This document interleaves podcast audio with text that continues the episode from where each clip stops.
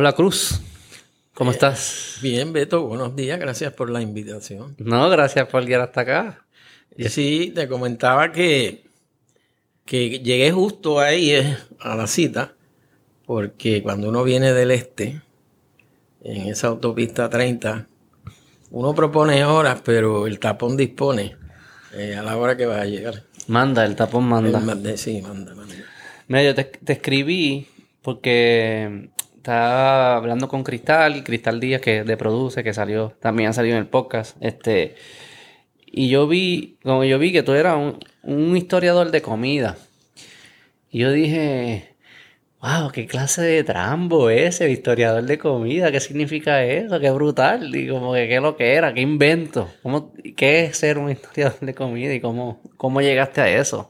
¿Y por qué lo bueno, haces? para hacerte una anécdota que yo eh, tomo de una amiga mía que enseña en, en NYU, eh, en el Departamento de Estudios Alimentarios.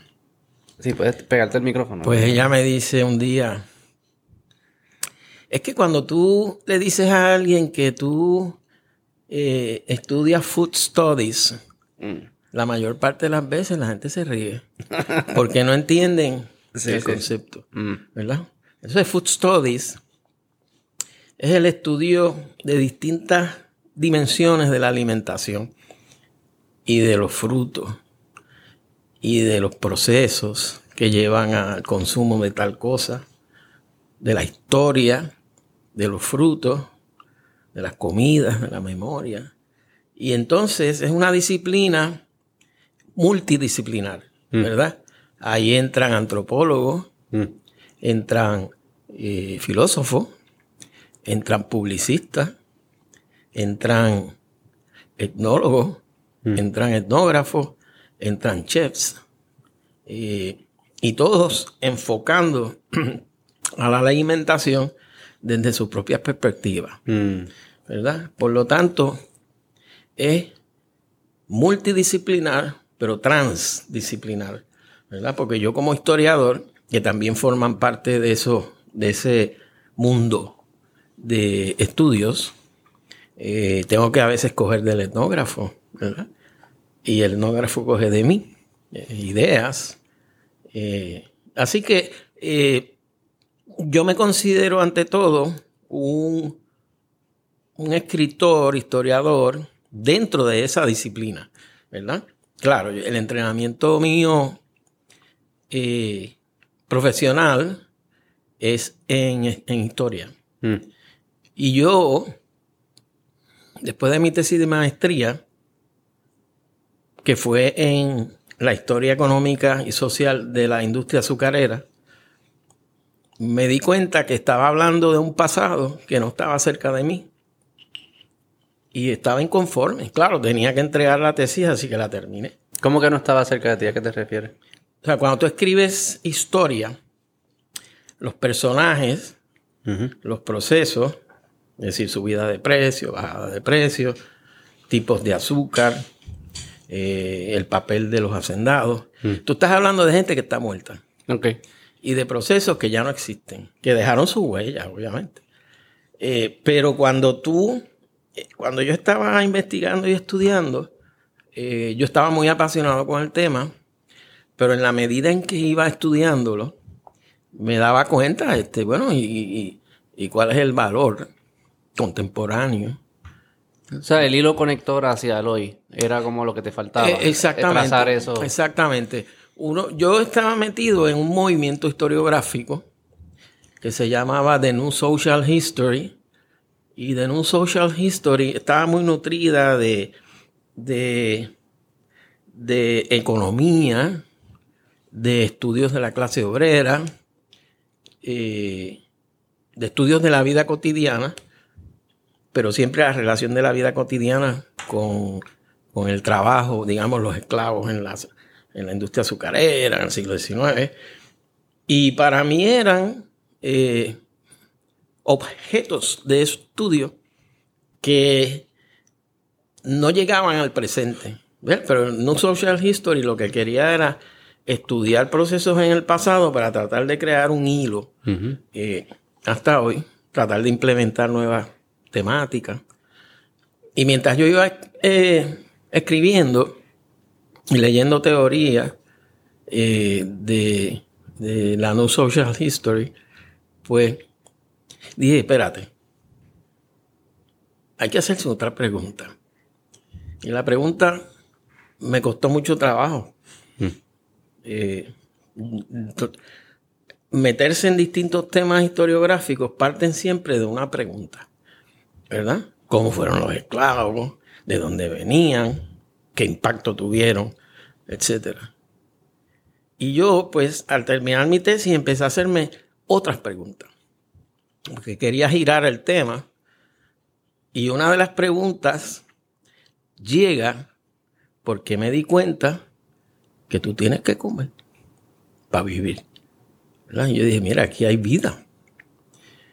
Y me di cuenta que mientras escribí la tesis sobre el azúcar, yo tenía que comer. Mm. Eh, yo nunca había sido un cocinero doméstico apasionado, sino que yo comía afuera. Y entonces me di cuenta que mientras yo escribía, tenía que comer para escribir y tenía que cocinar. Mm. ¿Y, cuál fue esa pregunta que, La pregunta que me hice es, ¿por qué comemos como comemos? Mm, ¿Por qué comemos como comemos? ¿Por qué comemos lo que comemos? Exacto, ¿cómo lo comemos? ¿Por qué comemos de la forma que lo comemos? Exactamente. Ya. Y, por ejemplo, cuando yo como, ¿qué me estoy comiendo? Mm. Un recuerdo. ¿eh? Tú a veces comes. Como que un recuerdo. Por ejemplo, eh, yo le llamo el paladar memoria. Ok. A veces tú estás de viaje mm. o tu abuela murió mm. y pruebas unas habichuelas y dices, no saben a las de abuela. Sí. ¿Sabes que yo estuve aquí y estaba sentada en esa misma silla que tú estás sentado, la, la que era la chef de Gallo Negro? No sé si tuviste la oportunidad de ir. No fui a Gallo Negro, pero pero todo el mundo me lo recomendó. María Mercedes Grop está abriendo unos nuevos. Después te digo para que lo visite. Excelente, excelente chef. Le leo un par de cosas en Facebook, sí. Sí, buenísimo. También que de que eh, a veces yo hago mis posts en, en mi página de fans en Facebook. Y ella siempre... Y yo le pregunté, cuando tú cocinas, ¿qué es lo que tú estás buscando hacer? ¿Qué, ¿Qué, es lo que tú le estás, quieres que, la experiencia que quieres que la persona sienta? Y además de que sepa bien eso, ella dice que que conecte con los momentos más bonitos de su vida. Este, y nos me, me, hizo la referencia, no sé si has visto la película Ratatouille. sí, esa sí la vi. Y de hecho yo la uso como, la proyecto en mi clase de la comida como cultura. Y entonces, pues, lo que le pasa al crítico este, que era súper un pendejo, lo que fuese, que, que lo que él el plato que le cambió fue el ratatouille, que es un plato parece que muy sencillo, lo que fuese, pero que le recordó a sus momentos con su madre cuando era niño comiendo. Sí, eso cuando yo empecé a trabajar el tema y, empecé a hacer borradores para publicar mi primer libro, eh, yo le llamé el paladar memoria. Mm. O sea, tú comes y a la misma vez tienes recuerdos. ¿eh? eh y entonces dice, mira, esto me sabe a lo que yo me comía en el restaurante aquel. ¿Y tú crees que eso es lo que nos gusta? Como que no es que nos gusta esta comida, sino que nos gusta porque conecta con un momento tan especial para nosotros, casi siempre. No, hay, muchas dimensiones, porque te puedes recordar tiempos malos. Mm. ¿Ves? Este, por ejemplo, yo fui siempre un mal comedor, cuando te digo comedor, es comensal, de los comedores escolares. A mí no me gustaba el olor, porque siempre me ha creado una cierta eh, resquemor, o sea, así se puede decir, las comidas en grandes cantidades. Mm. O sea, los olores que pueden salir de esas cocinas y tal. Entonces, yo eh, eh, experimenté ciertas, ciertas emociones que no eran muy buenas y por eso cuando yo experimento en el presente ciertas confecciones cuyos olores me recuerdan a aquellos olores, pues estás volviendo a un pasado que no ah. es la felicidad que dice Grock. O sea, eh, tienes esa combinación de las dos. Claro. O sea, el claro. paladar memoria tiene recuerdos bonitos, emociones bonitas fundamentadas en, en- en convivencias alimentarias muy chulas en el pasado, pero también tiene momentos muy nefastos. Eh, o sea, más- cuando te digo momentos es recuerdos Sí, que te llevan entonces claro. a estos repasts eh, pasados que no tienen eh, mucha, muchos recuerdos bonitos en el presente. Que eso debe ser, que a mí me pasa, yo, yo padezco de divertículos, lo he mencionado antes. Yo también. Ah, ¿verdad? Eh, y antes pues no lo Y hacía. de hecho estaba hospitalizado. Yo también, varias veces. este no es bueno, no, no, no, no lo, no lo recomiendo. Pero que antes pues yo no le hacía mucho caso, ya ahora le- lo cojo mucho más en serio. Y hay alimentos que ya yo le tengo tem- temor, di- diría que esa es la palabra, le tengo temor porque me han activado los divertículos y, y todo lo que trae esa enfermedad.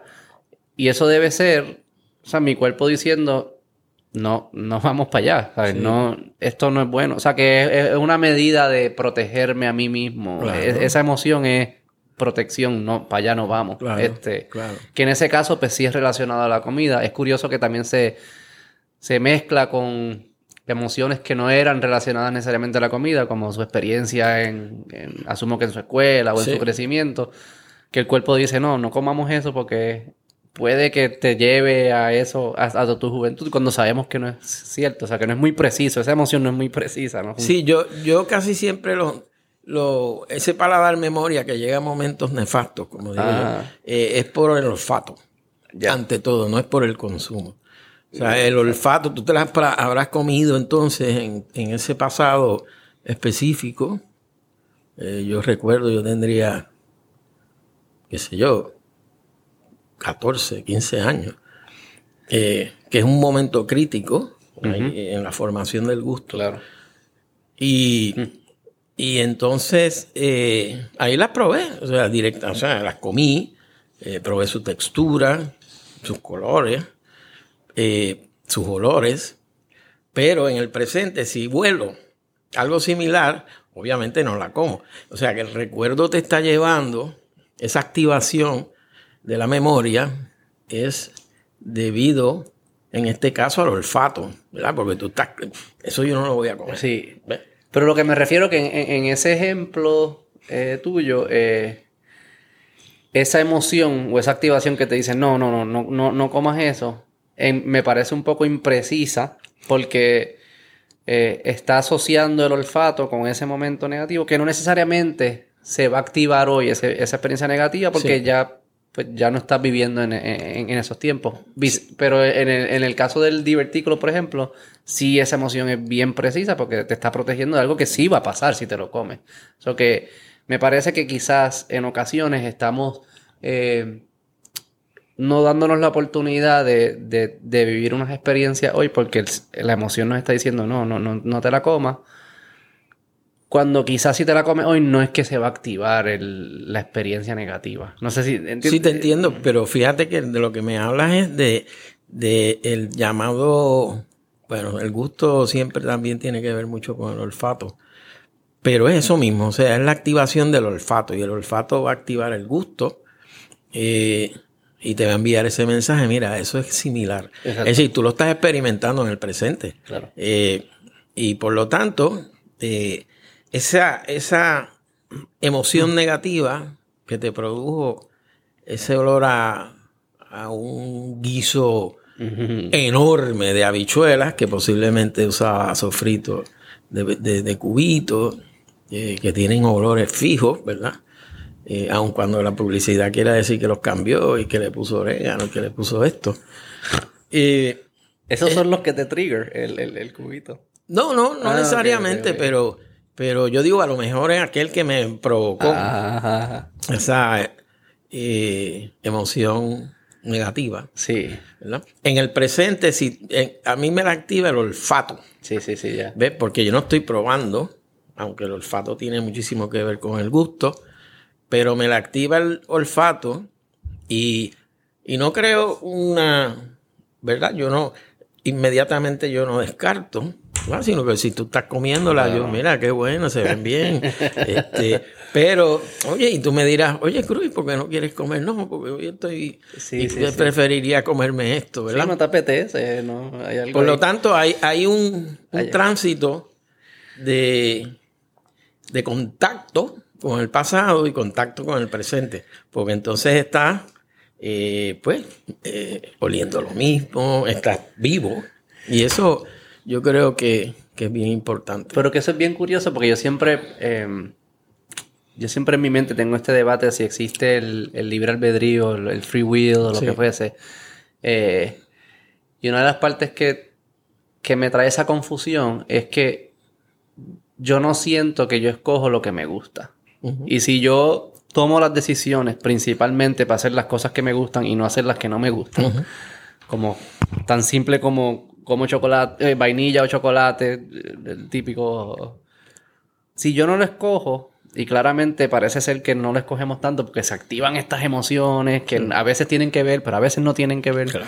Eh, es bien curioso, pues es como que uno no escoge sus gustos. Eh, es tan, eh, tan arbitrario como el cuerpo tratando de protegerse de momentos que parecieran buenos o malos, tan relacionados a la comida como no pudiesen serlo. Como si yo me imagino que si a alguien le pasó un evento bien malo en un restaurante de comida turca, por decir un ejemplo, eh, por alguna razón en el futuro la comida turca no le va a saber, bueno, aunque no tenga nada que ver con comida turca. Claro. Que eso es bien curioso, que funcionemos así. Sí, pero volviendo al ejemplo que diste de, digamos, del chocolate. Ajá. Eh, acuérdate que en el acto de consumo, ¿verdad? tú, tú lo que vas es a comprar eso. Mm. Eh, es un acto que está muy mediado por técnicas Mm. de la agroindustria. Mm. Eh, posiblemente tienes dos chocolates, pero hay uno que el color Ujú. de la envoltura Ujú. te, te fascina más. Entonces tú vas por él. Claro. vas a por él. Claro. Eh, mientras que el otro, a lo mejor tiene una forma bonita, eh, su empaque, pero hay un color, hay una forma que no te satisface. O sea, hay estudios. Claro, muy- pero yo no escogí eso, eso es a lo que me refiero. Yo no escojo que el brillante, que el, el colorcito anaranjado, por digamos, me- o, o cuando uno escoge un guineo en el colmado, que el, Sí. que el guineo bien amarillo y que no tenga el, can- el cantito negro. Yo no escojo que ese me apetezca más, de verdad yo no estoy mintiendo, me, me, me llaman más la atención. Claro. Hay algo ahí adentro, ¿no? Puede que sea todo el mercadeo que nos han dado por mucho tiempo. También sospecho que debe haber algo genético de eh, hace nuestros ancestros cuando estaban escogiendo cuál era la fruta que no estaba podrida o la mejor, pues había unos identificadores y esa información en la genética o en la cultura se fue transmitiendo durante, durante todo- toda la historia. Pero yo no escogí que me, que me apetez, que me llamara más la atención el chocolate con, con el loguito amarillo y el otro no. O sea, yo no lo escogí, eso yo lo Claro, hago y ya. pero, pero a la larga lo escogiste. Entonces, ahí, ahí obviamente lo que no está ocurriendo es libre albedrío. Sí. Pero la fuerza del mercado te está forzando a hacer ese acto. ¿Ves? Y está comprobado. Comprobado y hay estudios muy serios sobre las formas, eh, los colores. Eh, si entras tú a un supermercado, la mayor parte de ellos, hasta Freshmart, vas a ver que los colores están al principio, que son las frutas, Ok. vegetales. Sí. ¿sí? Y la- el próximo que viene es carne. ¿sí? Y la lógica de cómo está estructurado un supermercado es una lógica que se establece por estudios muy sistemáticos de cómo se comporta el consumidor dentro del supermercado, ¿verdad? Después de los vegetales está activado. O sea, casi nadie, y me pasa a mí, Sí, sí. o sea, yo lo que voy a buscar son quesos. Y los quesos están en los lácteos. Pero yo nunca entro por las cajas para ir directamente a los quesos. Eh, por lo tanto, no hay libre albedrío, como tú dices. Pero es un acto que yo realizo porque, hay, porque me han forzado a eso. ¿Ves? Que ahí coincido con tu idea. Sí. ¿Verdad? Y, y por lo tanto, se, se borra ese concepto de libre albedrío, porque como te comento, es un acto que viene de afuera. En el caso de las frutas frescas, en un mercado familiar o en un mercado eh, como el de San Juan y otros más que hay de agrícola, eso no ocurre, ¿verdad? Tú estás seleccionando quizás por sabor, por experiencia, tú hablas de genética, eh, y ahí entra dar memoria. O sea, yo soy loco con los guineitos niños. Ok. Y, y yo voy a por ellos en un mercado de estos agrícolas. Pero es porque de pequeño los consumía, aprendí a comerlos. Y eso es algo que también hay que entender. O sea, el proceso de cómo tú educas tu paladar tiene muchísimas posibilidades de cambiar. Pero ese proceso empieza desde el líquido amniótico eh, de tu madre. Lo que comía tu madre es lo que te da de comer a ti. Sus hábitos de comer ya eso está... Y los sabores. O sea, tú sabes que la primera fase de la alimentación de ese feto es a través de la orina de la mujer. O sea, de la orina es lo que entra en parte a ese líquido amniótico. Ah, sí, no sabía. Sí, por ejemplo, hay estudios hechos en Inglaterra, se me olvida el nombre de él, que estoy tratando de acordarme, que se hicieron estudios en vamos, en un laboratorio donde al niño, una vez nace, al cabo de unas tres semanas le pusieron un collar, un aro, un collar en, el entorno del cuellito. Y en cada, y con cada uno tenía unas hendiduras, y ahí se pusieron alimentos con olores, ajo, cebolla, se pusieron este otras cosas más, ¿verdad? Y el muchachito nacido, el bebé, era hijo de una mujer eh, india, donde se consume montones de ajo, eh, mucho cúrcuma, ¿verdad? Y el chiquitín se inclinaba a ese lado. ¿verdad? Mm. Si había cúrcuma, había, le movían y había otro tipo de cosas que ya no comió y no, no se inclinaba, pero al ajo sí se inclinaba. Y eso lleva a esa conclusión, obviamente. Es decir, que desde que tú estás en el womb, ya estás formando tu paladar. ¿Ves? Que eso es bien interesante porque ese niño no escogió que le gustara la. Obviamente fue. Le, tocó, te tocó. Esto es lo que te va a gustar casi, ¿no? Claro, pero ahí es que está el proceso. Eh, luego sí va a escoger. Sí, luego hay un. Hay un tránsito. Bueno, una vez nació, Ahí, eh, si hay lactancia corporal, eh, la leche de la madre también tiene elementos de lo que ella come. Y hay temperaturas, ¿verdad? La leche es tibia, tiene un cierto dulzor, pero también en ese proceso de gestación tiene ciertos sabores a partir de lo que ella come. El, el momento crítico es cuando se desteta. ¡Pava! Y el niño no va a decidir qué leche le van a dar, si son mezclas, o qué alimento le van a dar, ciertamente. Eh, pero genera un paladar. Claro. Un paladar que va a seguir adelante y que va a ser muy crítico. O sea, ese paladar no va a ser fijo, eh, pero va a haber un momento en el que él va a empezar a pugnar con el paladar, sobre todo cuando entra a la escuela. ¿eh? ¿Por qué? Por la presión de los pares. ¿eh? La presión de los pares. Pues mami come esto, que es lo que me dan en casa, pero aquí yo estoy viendo que esos chicos están comiendo hamburguesas, están comiendo aquello, y te pueden hacer un bullying. Tú quieres que te eliminen el bullying, pues empiezas a comer esto. Sí, hay un, hay un tema social. Sí, sí. De, de eh, la comida. Claro, y tú no lo has decidido. Y ahí no lo estás decidiendo. No lo decides. estás, decidiendo, estás decidiendo no quiero que me hagan bullying o que yo me como esto. Sí, que es bien curioso cómo se van desarrollando estos gustos. No necesariamente siempre son porque te gusta esta comida, es que no sé qué significa esa palabra. No siempre son únicamente por el alimento, sino hay otros elementos alrededor que están influenciando el hecho de que te guste algo. Claro. Eh, el tema del veganismo.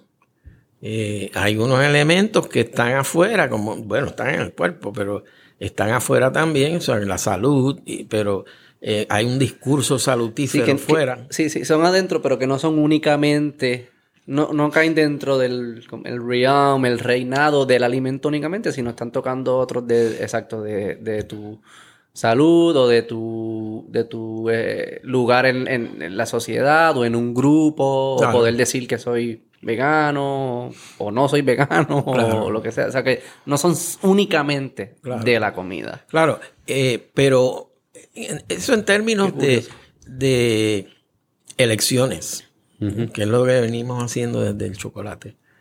Eh, pero, por ejemplo, hay momentos donde el libre albedrío toca, ¿no? Por ejemplo, yo quiero cambiarme a ser vegano.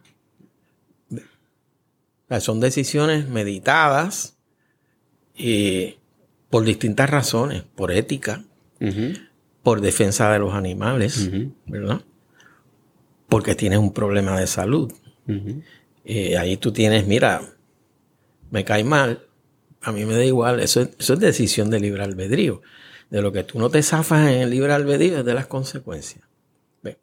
Por lo tanto, podríamos concluir que en el tema de la elección del alimento que tú vas a ingerir, eh, no tienes libre albedrío. En el caso del niño, no lo puede tener pero él toma una decisión también. Mira, yo quiero comer esto porque me están bulleando. Claro. Esas son decisiones eh, con un fin específico. Igual, eh, yo puedo decidir. Esta mañana yo comí pan integral de mucho, mucha fibra. Que tú sabrás que nos fastidia. Pero me comí medio media tostada. Pero no están activos, está saludable ahora, no están activos, porque la fibra es buena ahora. Sí, y, y claro, le unté eh, eh, jalea de fresa que mm. tiene la semillita. Pero ahora mismo no lo estoy sintiendo, pero yo sabía que la elección tenía, podía tener, como un riesgo. Un riesgo. y, es libre albedrío. Es decir, mira, yo me como esto. Que sabe demasiado rico. Sí, entonces eh, tú, tú, no te zafas de la consecuencia. Es decir, a lo mejor me da la tarde. ¿eh? Así que hay de los dos elementos. Eh, eh, el, acto de consumo en, público, como un acto de consumo necesario, que es comprar comida, ahí puede que no haya libre albedrío en el fenómeno de, que la publicidad te convence, ¿verdad? Pero hay un tema ahí, por ejemplo, lo del... Siempre me ha llamado la atención lo de los colores, en las frutas y eso. Este, que la gente y hay gente que dice no es lo mismo compra el guineo que está un poquito chavazo por decir algo porque es lo mismo que el que está bonito lo que fuese este y lo que yo me refiero es como que yo puedo sí en ese caso decir conscientemente decir es lo mismo porque lo racionalicé y me lo explicaron y lo cojo pero estaría mintiendo si digo que se ven igual, la, o sea, me apetecen igual, ¿no? El que es bonito o lo que definimos como bonito, el que está amarillito, qué sé yo qué, me llama más la atención. Y sospecho, y no sé, te pregunto como historiador, si es porque en los, en los tiempos donde no había supermercado y estábamos cogiendo las frutas de, de su ambiente, eh, esos, esas características como los colores, son señales que nos enviaban a, a, las personas que estaban en esos momentos que decían, este es, menos probable que, esté podrido o lo que fuese, y por ende es, tiene más sentido coger el que, el que es más amarillo y que eso se fue pasando de, como hablamos ahora, la, madre al hijo, la madre al hijo, la madre al hijo, y eventualmente eso está engranado dentro de nosotros. Definitivamente. Eh, eso yo le llamo en mi libro la época alimentaria preindustrial. Correcto. Eh, estamos hablando Way back. Way back. O sea, y hay una tesis, una teoría muy bien sustentada de que el ser humano siembra o selecciona del fruto porque es bueno para comer. ¿Ves? Eh, tómate el caso. ¿Cómo que es bueno para.? o sea, Tómate el caso del, del- del de las musas, o el guineo o el plátano. Ellas no eran oriundas de aquí. Llegan a través de los conquistadores y se dan cuenta. O sea, en España había guineo en Granada, Granada, ¿verdad? Pero no era un fruto y cu- cuyas cualidades fueran usadas por los agricultores de Granada porque tenían otro nivel y están en otro contexto. ¿eh? El contexto de, de la conquista, las musas llegaron en el 1516, es un contexto de inseguridad alimentaria. Así que se dan cuenta de que el plátano o el guineo, una de las dos, no sé cuál, todavía no sé exactamente cuál fue las dos, estoy ahí elaborando, revisando mi libro y estoy leyendo un montón, pero todavía pienso que fue el guineo. Eh, y entonces se dan cuenta que son buenas para comer. ¿Por qué? Porque se siembran y se reproducen solas. Son buenas para comer, para sembrar. Si siembro, produce todo el año y como. Es decir, en un contexto de inseguridad alimentaria, el plátano y el guineo jugaban un papel fundamental. resolvieron un problema. Resolvieron un problema. Y claro, si no se fueron hibridando eh, por naturaleza, pero sí los hibridó el agricultor porque se dio cuenta que se estaba degenerando y yo necesito algo para seguir comiendo. ¿verdad? Y ahí es posible que haya ocurrido lo que tú dices. O sea, la persona, eh, los- acuérdate que son, eh, son momentos preindustriales. Sí, sí, y, eso a mí me gusta siempre ir a esos tiempos, porque yo sé que eso de alguna forma vive adentro de Sí, nosotros. sí. Igual, por ejemplo, los indígenas tenían con... Bueno, la variedad fundamental era la Phasaurus vulgaris. Estoy hablando de habichuela. Y la Phasaurus vulgaris, la variedad, no la especie, tenía cinco, de 5 a 10 variedades que todavía están por ahí. Eh, las que tienen pequitas, las coloradas, las blancas, las rosadas, las negras y you name it. Algo que asombró a los conquistadores. ¿eh? Cuando, y esas simientes tienen muchísima variedad. Bueno, pero los taínos sabían, no lo sabían científicamente, pero sabían que si yo siembro una hilera en mi conuco de habichuelas, las plantas que tengo al lado se mantienen, porque la habichuela tiene una bacteria, la raíz, el rhizobium, que le da nitrógeno al suelo. Mm. Por lo tanto, ellos saben que son buenas para sembrar y buenas para comer. Resuelven, me dan cantidad buena y amén, tienen un ciclo. O sea, las habichuelas, después te hablo de eso. Y, y le dan que en el cuerpo me da proteína. Eso no se sabe científicamente. O sea, los taínos no lo sabían. Claro, claro. Eso, eso sí. después se da cuenta. Por eso es que te estoy hablando de que en épocas preindustriales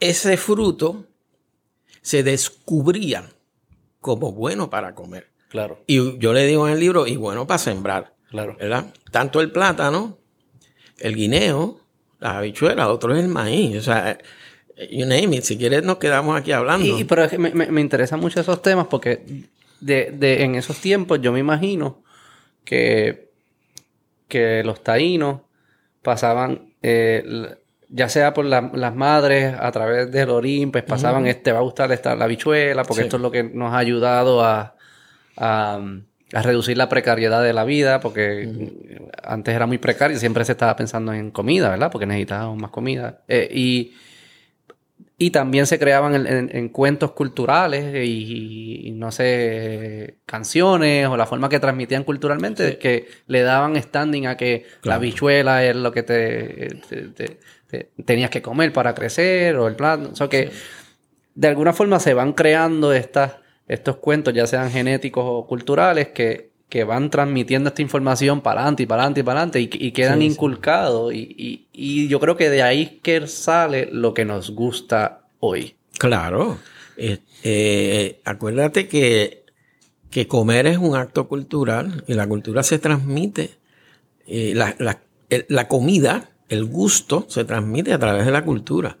Eh, y se transmite a través de la cultura. ¿Cuál cultura? La cultura culinaria. ¿verdad? Son actos eh, muy, muy eh, importantes, incluso cambian bien lentamente. ¿Ves? Pero bien lentamente. Mm. O sea, eso no cambia como que de mañana yo dejo de comer corned beef porque vino una marca nueva. No. O dejo de comer corned beef y bajan la importación porque el mercado se dio cuenta que los puertorriqueños están pasando a la salchicha. Para Porque- dar un ejemplo. Y es bien curioso porque tú, eh, estamos hablando obviamente de Puerto Rico y los taínos, te vas a cualquier parte del mundo y tienen gustos distintos y la explicación es, lo, es similar en el sentido de que es que no nos gustan los frutos que funcionaban en, ¿verdad? Para los tiempos preindustriales en cada lugar y se fueron, se fueron pasando y eso es lo que le gusta a cada, cada cultura, ¿no? Claro, pero eh, tienes que ver también eh, eh, el elemento de geográfico, las cualidades ecológicas de distintas zonas en el mundo que favorecieron el desarrollo de ciertos cultivos. Claro. Eh, y, y obviamente hay variedades, hay gustos diferentes y eso forma en cada sociedad lo que se ha llamado el principio de sabor. ¿eh? Los flavor principles, que están fijos en, esos, en esa cultura alimentaria. Y se, y se ven patrones, porque yo sé que a niveles geográficos, cuando estamos hablando de agricultura, eh, mucho de lo que afecta es la, es la, obviamente, la La temperatura. posición la y temperatura, o sea, dentro del planeta, sí. es más como el, lo horizon- los que son horizontales a nosotros, sí. que podemos ir hasta Asia.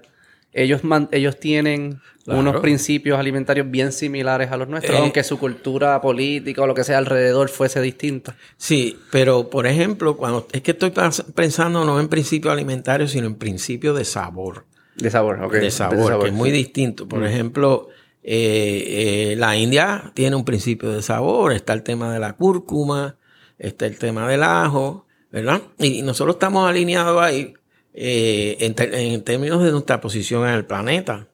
Y muchos de los frutos que salieron de, la India, que llegaron a África y desde África pasaron a- al Caribe, por razones esclavistas, you name it, que si quieres explicamos ya mismo, eh, llegaron a áreas ecológicas, agroecológicas, que no eran distintas. ¿Ves? Pero no llegó el flavor principle. ¿Por qué? Porque el espacio agroecológico al que llega tiene una variedad diferente. ¿Ves? Te voy a dar el ejemplo. Están los ajíes. Los ajíes, los indígenas lo usaban como condimento. ¿Mm? Pero el ají no se daba en Asia. Ni- en ninguna parte del mundo. ¿No? No. Ah, sigue siendo el mito este que en Tailandia y tal, tal, que hay un ají tremendamente picante. No. Eso, acuérdate que ellos evolucionan. Y nosotros teníamos ajíes picantes. Y Mesoamérica tenía sus ajíes picantes. Y, y muchos. Y todavía tú lo sabes, la cantidad. Yo la primera vez que fui a México me caí para atrás en el mercado central de la ciudad, de DF. Y cuando miro para el techo, hasta en el techo habían, habían pimientos de todos colores, secos, deshidratados, distintas texturas, etc. Pero el mundo no conocía eso. Así que nosotros, aun cuando haya, haya llegado el gandul, que vino de Asia, de la India, ¿Así? Sí. Sí, el gandul todavía en, en la India, el sur, sobre todo el sur, se prepara una salsa con ella. De hecho, el nombre en, en hindi es dal, D-H-A-L, ¿verdad? Eso le ha pasado ahora a la lenteja. que ellos la conocían también de tiempos inmemoriales. Pero desde tiempos inmemoriales consumían el gandul Ah, wow. y preparaban entonces esa salsa, esa harina, para que luego... ¿Y no hacían arroz con gandules? Eh, pues eso lo desconozco. Pero lo que sí estoy claro es que hacían esa salsa. Wow. Y eso ha estado, vamos, hay viajeros de la época que... O sea que lo que tú, lo que tú dices es que sí, el, um, esta es la longitud, ¿verdad? La que es horizontal. Eh, sí afecta, obviamente, que muchos de los mismos eh, frutos se den más o menos similares, aunque haya ejemplos que algunos se dan y otros no. Pero la, cómo eso se manifiesta, ¿a qué se convierte? Como es el ejemplo del gandul. Lo usaban para una pasta, ya que lo usamos para pues, el, ar- el arroz. claro. el arroz. A O sea, que se manifiestan distintos o Sí. que sea el mismo fruto. a eso era lo que iba, porque están es arribando, están arribando a un contexto agroecológico donde ellos pueden subsistir, pero te voy a dar, y sigo el ejemplo. En el Caribe había recao de hoja larga. ¿Ves? Y nuestro principio de sabor, que es el sofrito, el centro de ese tema es el recao. A diferencia de como ocurre en otros países caribeños, que aunque se usa, se usa en proporciones mucho más pequeñas. En otras no se usa. En las francesas sí, le llaman chavo beni. En Haití, eh, en Jamaica más o menos, ¿verdad? Porque es un, fruto de las áreas subtropicales de América. Eso tiene una geografía que no sale de ahí. Pero una vez llega un fruto de otro país o de otra zona que encuentra un ambiente agroecológico parecido o similar a de su punto de origen, pues acá ah, se, se va a combinar de otra forma, ¿verdad? Eh, te puedo dar montones de ejemplos. El caso del arroz. Mm. Los taínos, donde, donde después se sembró arroz en Puerto Rico, los taínos lo que cogían eran jueyes y ostiones. Y, y ostras y lo que fuera, o lo que entraba eh, del mar, estos anfibios que entran y salen. Pero cuando llegan los españoles traen una especie de arroz. ¿Eh? El, arroz oriza sativa, que todavía es el predominante en el mundo. Y el arroz y los españoles que sabían sembrar arroz, que no eran muchos, eh, te lo digo porque, porque lo- los cargamentos de arroz que llegan en la primera etapa de la conquista, estoy hablando 1508, en el caso puertorriqueño, a 1535, son cargamentos que la idea que yo me he hecho cuando leo en los registros de la aduana son cantidades pequeñas. Lo que entonces me hace pensar que esas cantidades pequeñas era para comer la persona que las trae, no para sembrarlas. Mm. ¿Ok? Pero en fin, a la larga se dio el arroz. Y pasa algo. De hecho, en el 1500, ya desde el 1535 se siembra comercialmente para comer aquí, pequeñas cantidades, obviamente, y para vender a los buques que van en tránsito a los que se, territorios que se han descubierto entre 1520, estoy hablando México, Perú, etcétera. Y Puerto Rico, su posición era clave. O sea, los buques que vienen de Europa en una travesía que podía durar hasta 34 días, dependiendo de los vientos, dependiendo de las mareas. Cuando llegan aquí les falta un montón de cosas. El agua, sobre todo. Se So acaba un pit stop. Es una, una parada para llenar el tanque. ¿verdad? Y los suministros que necesiten. Exactamente. Y entonces se empieza a sembrar comercialmente. Pero se empieza a sembrar comercialmente en un momento en que el tráfico de esclavos desde África hacia Puerto Rico ha aumentado. ¿Ves? ¿Por qué? Porque se está desarrollando la industria azucarera.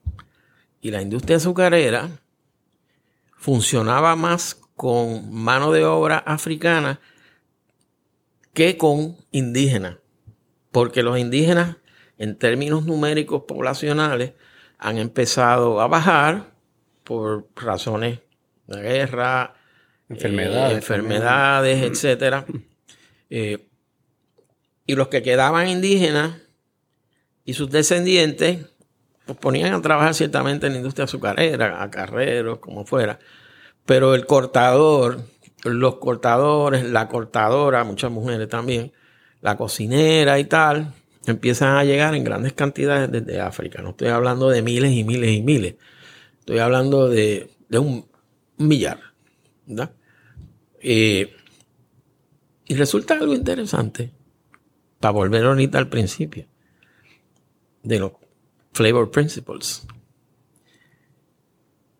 Llegan desde África africanos esclavos, esclavizados, perdóname. Ellos no eran esclavos allá, ellos los esclavizan y los traen. Que conocían la siembra de arroz en ambientes agroecológicos casi idénticos a los que había aquí. Porque venían de como De, de la Ecuatorial, línea Guinea, de sí. Guinea, este, eh, Que era similar a la longitud. claro, hasta Ghana. ¿eh? que eran zonas de humedal en las costas y más adentro. Y ya Son- ellos tenían arroz allá, lo habían desarrollado. Lo tenían desde mucho antes que los árabes lo llevaran a la península ibérica en el siglo ah, porque como llega a España es a 700. través de los árabes. exactamente. Y los africanos ya lo tenían, Ya lo entonces tenían. trajeron estas- estos eh, africanos que los esclavizan y traen ese conocimiento. Traen, ok, eh, yo hasta me, me ¿Cómo tú descubres todas estas cosas?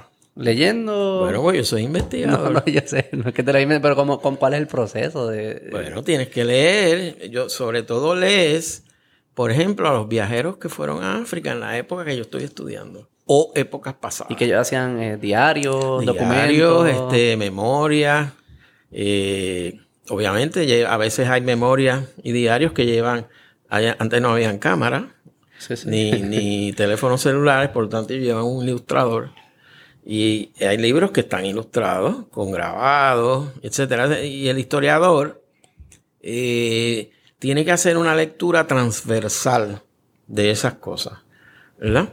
Eh, ¿Dónde posiciona en, el grabado eh, al africano cultivando, ¿verdad? Tal, tal, ¿dónde está el conquistador? Acuérdate que, que el ojo que está mirando no es el del africano, sino del viajero que va. Entonces, incluso memorias de, de árabes. Los árabes recorrieron el mundo, incluso pasaban por el desierto y llegaban a la costa africana. Y, y documentaban mucho. Sí, sí, sí. Y de ahí es que yo cojo. Más claro, estudios contemporáneos. Hay muy buenos estudios sobre la historia de arroz en Brasil.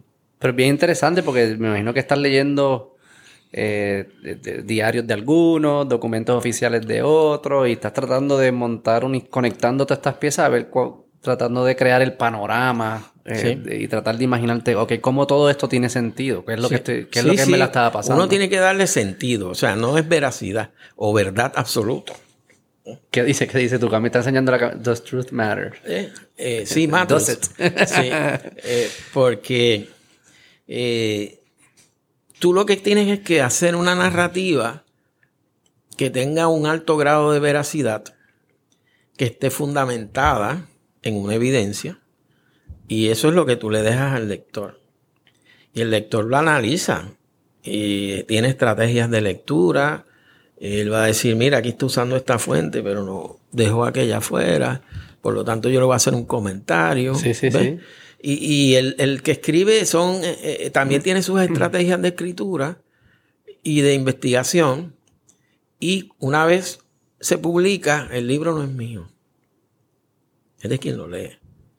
¿verdad? Yo lo que puedo hacer es luego revisar, incorporar comentarios que me han hecho, eh, cosas que he descubierto nuevas. Pero tú dijiste antes de este momento, eh, de este diálogo en los últimos 10, 20, 30 segundos, y yo te lo había dicho al principio. O sea, yo soy historiador, pero yo estoy dentro de la disciplina de Food Studies. Y Food Studies se compone de distintas disciplinas que están haciendo sus estudios. Y yo le quito, digo, le quito, no, le cojo prestado. Sí. eh, eh, apalanca, te a alguien que de África que ha hecho estudios muy buenos sobre esto. Claro. Y, eh, y, y te comento, o sea, cuando yo empecé en la década de los 80, terminé mi tesis, eh, la enganché por allí. Nunca la publiqué, aunque era bastante biógena, creo yo. Y me empecé a hacer esas preguntas, me fui a estudiar para afuera. Ya yo era profesor en la universidad, joven, tendría 29, 20, porque ya yo había terminado maestría. Antes, con maestría podía enseñar en la universidad, ahora es con doctorado. Eh, y entonces eh, me fui a estudiar a Inglaterra Ah. con una, una media sabática que me dio la universidad, que me dio no, que yo solicité, porque en el momento en que yo estudiaba, ya las sabáticas habían dejado de ser un derecho de los profesores, ahora era un privilegio y toda- ahora mismo las han quitado en el momento contemporáneo. Eh, y entonces tú tenías que competir, ¿verdad? Y pues tuve la dicha. Y ya yo estaba leyendo a una gente en Inglaterra que me interesaba mucho. Y solicité en verano. Y me aceptaron, tuve que hacer un ensayo para enviar. Y allá me aceptaron también en, en Oxford, en un college que se llama Ruskin College, que estaba haciendo cosas wild. O sea, 100 veces. Y ya ahí dije, ahí voy. Ajá. Y entonces asistí a, a un simposio, Oxford Symposium on Food, y yo empecé a ver este, las estrellas. Yo dije, aquí está lo que yo quiero. Wow. Y entonces, una vez regreso, eh, me pongo a investigar y me di cuenta que, que era una disciplina transdisciplinaria. Es Sí, decir, yo, claro. yo tenía que empezar a leer transversalmente. Y me daba cuenta también que en la escuela graduada de historia de la UPI, donde yo volví y regresé para hacer mi tesis doctoral, eh, la gente no le interesaba el tema. Así que a mí me costó bastante. No le interesaba el tema de la, de la historia de la, de la alimentación. de la alimentación, Y, de la comida y los... y- Oh, wow. ¿Por qué? Chacho, te lo voy a decir directo. Sí, straight. Porque lo, lo consideraban un tema femenino Ah, y light. Todavía estaban enganchados en el asunto de los procesos económicos, los grandes procesos económicos, los grandes líderes políticos, eh, digo, pero no, partidos no políticos. son mutuamente exclusivos. Eh, no, o sea, alguien puede hacer eso. no, que, porque pues, claro, a los grandes líderes políticos a veces se le debe que comamos de una manera. ¿Mm? Y es bien curioso porque estoy, eh, yo tengo un hijo de, de tres años y estábamos viendo, qué sé yo, Netflix, documentales de eso. Y nos salió uno, estábamos viendo uno de los animales. De animales, los gatos, de, de leones y todas estas cosas. Y me estaba, y estaba pensando, y cada vez que uno ve un documental de estos como Planet Earth o qué sé yo, de animales, 90% es enfocado en cómo esos animales adquieren, su- cómo se organizan para adquirir su alimento, alimento, sí. cómo comen, cómo se lo distribuyen, qué comen. Sí. De hecho, yo los dejé de ver porque hay violencia. Es que la naturaleza es Entonces, sí, es extremadamente violenta, violenta, pero a mí me Siempre genera, me genera, ah, yo no puedo ver un tigre eh, comiéndose a alguien que es menor en estatura y eh, Pero, pero claramente tú ves que todo esto eh, sí, la- la- es extremadamente violento. eh, que es un argumento o sea, interesante. No tenemos que irnos por ahí. Pero que es bien curioso cómo... eh, estoy seguro que 95% de los recursos de energía de esos, de esos animales, de lo que están pensando es que yo voy a comer, Claro. qué voy a hacer para comer. ¿verdad? Y el ser humano y eso empezó éramos así. nosotros. El ser Y, humano cómo- y cómo, así. y cómo no, no ser curioso de cómo eran esos procesos antes y cómo eso jugó un rol en la sociedad que vivimos hoy. Cuando de seguro, quizá hoy en día ya no es 90% por los avances que hemos hecho, pero es porque en un momento lo fue y nos enfocamos tanto y tanto y tanto y tanto Sí. en eso que construimos tecnologías para que no lo fuesen. ¿Cómo es, cómo, cómo no ser curioso de eso? A mí me vuela la cabeza. No, Eh, pues claro, se descubrió el fuego. pero ¿cómo, cómo, los profesores en ese caso de, de la universidad Ah, no, veo, decían. ¿cómo, cómo no somos curiosos de eso? Obvio, eso, es- eso es la razón, Sí, esa es la raíz de todo lo que hemos construido. sí. Eh, mira, ahora mismo yo soy miembro de la Academia Puertorriqueña de la Historia. Eh, o sea, me, eso se llama inducción, es decir, me, me aceptaron, yo no lo pedí, eso te nominan. Eh, a partir de tu... eh, eh, hay académicos allí y proponen, mira, yo creo que Cruz Miguel, esta persona, y entonces buscan los, los la currículum vitae que están en internet, etcétera. Y entonces finalmente deciden y te envían una carta. Mira, usted ha sido aceptado como miembro de la academia. Pero claro, para que tú te conviertas en un académico de número, como dicen, es decir, oficial, tienes que leer un discurso. Y el discurso mío fue un ataque a eso que estamos hablando ahora. Yo dije, se llamaba comida, alimentación y cocina. La trilogía olvidada por la historiografía puertorriqueña. Mm. Entonces, dentro de ese discurso, eh, yo proponía cuatro razones por qué. ¿Verdad?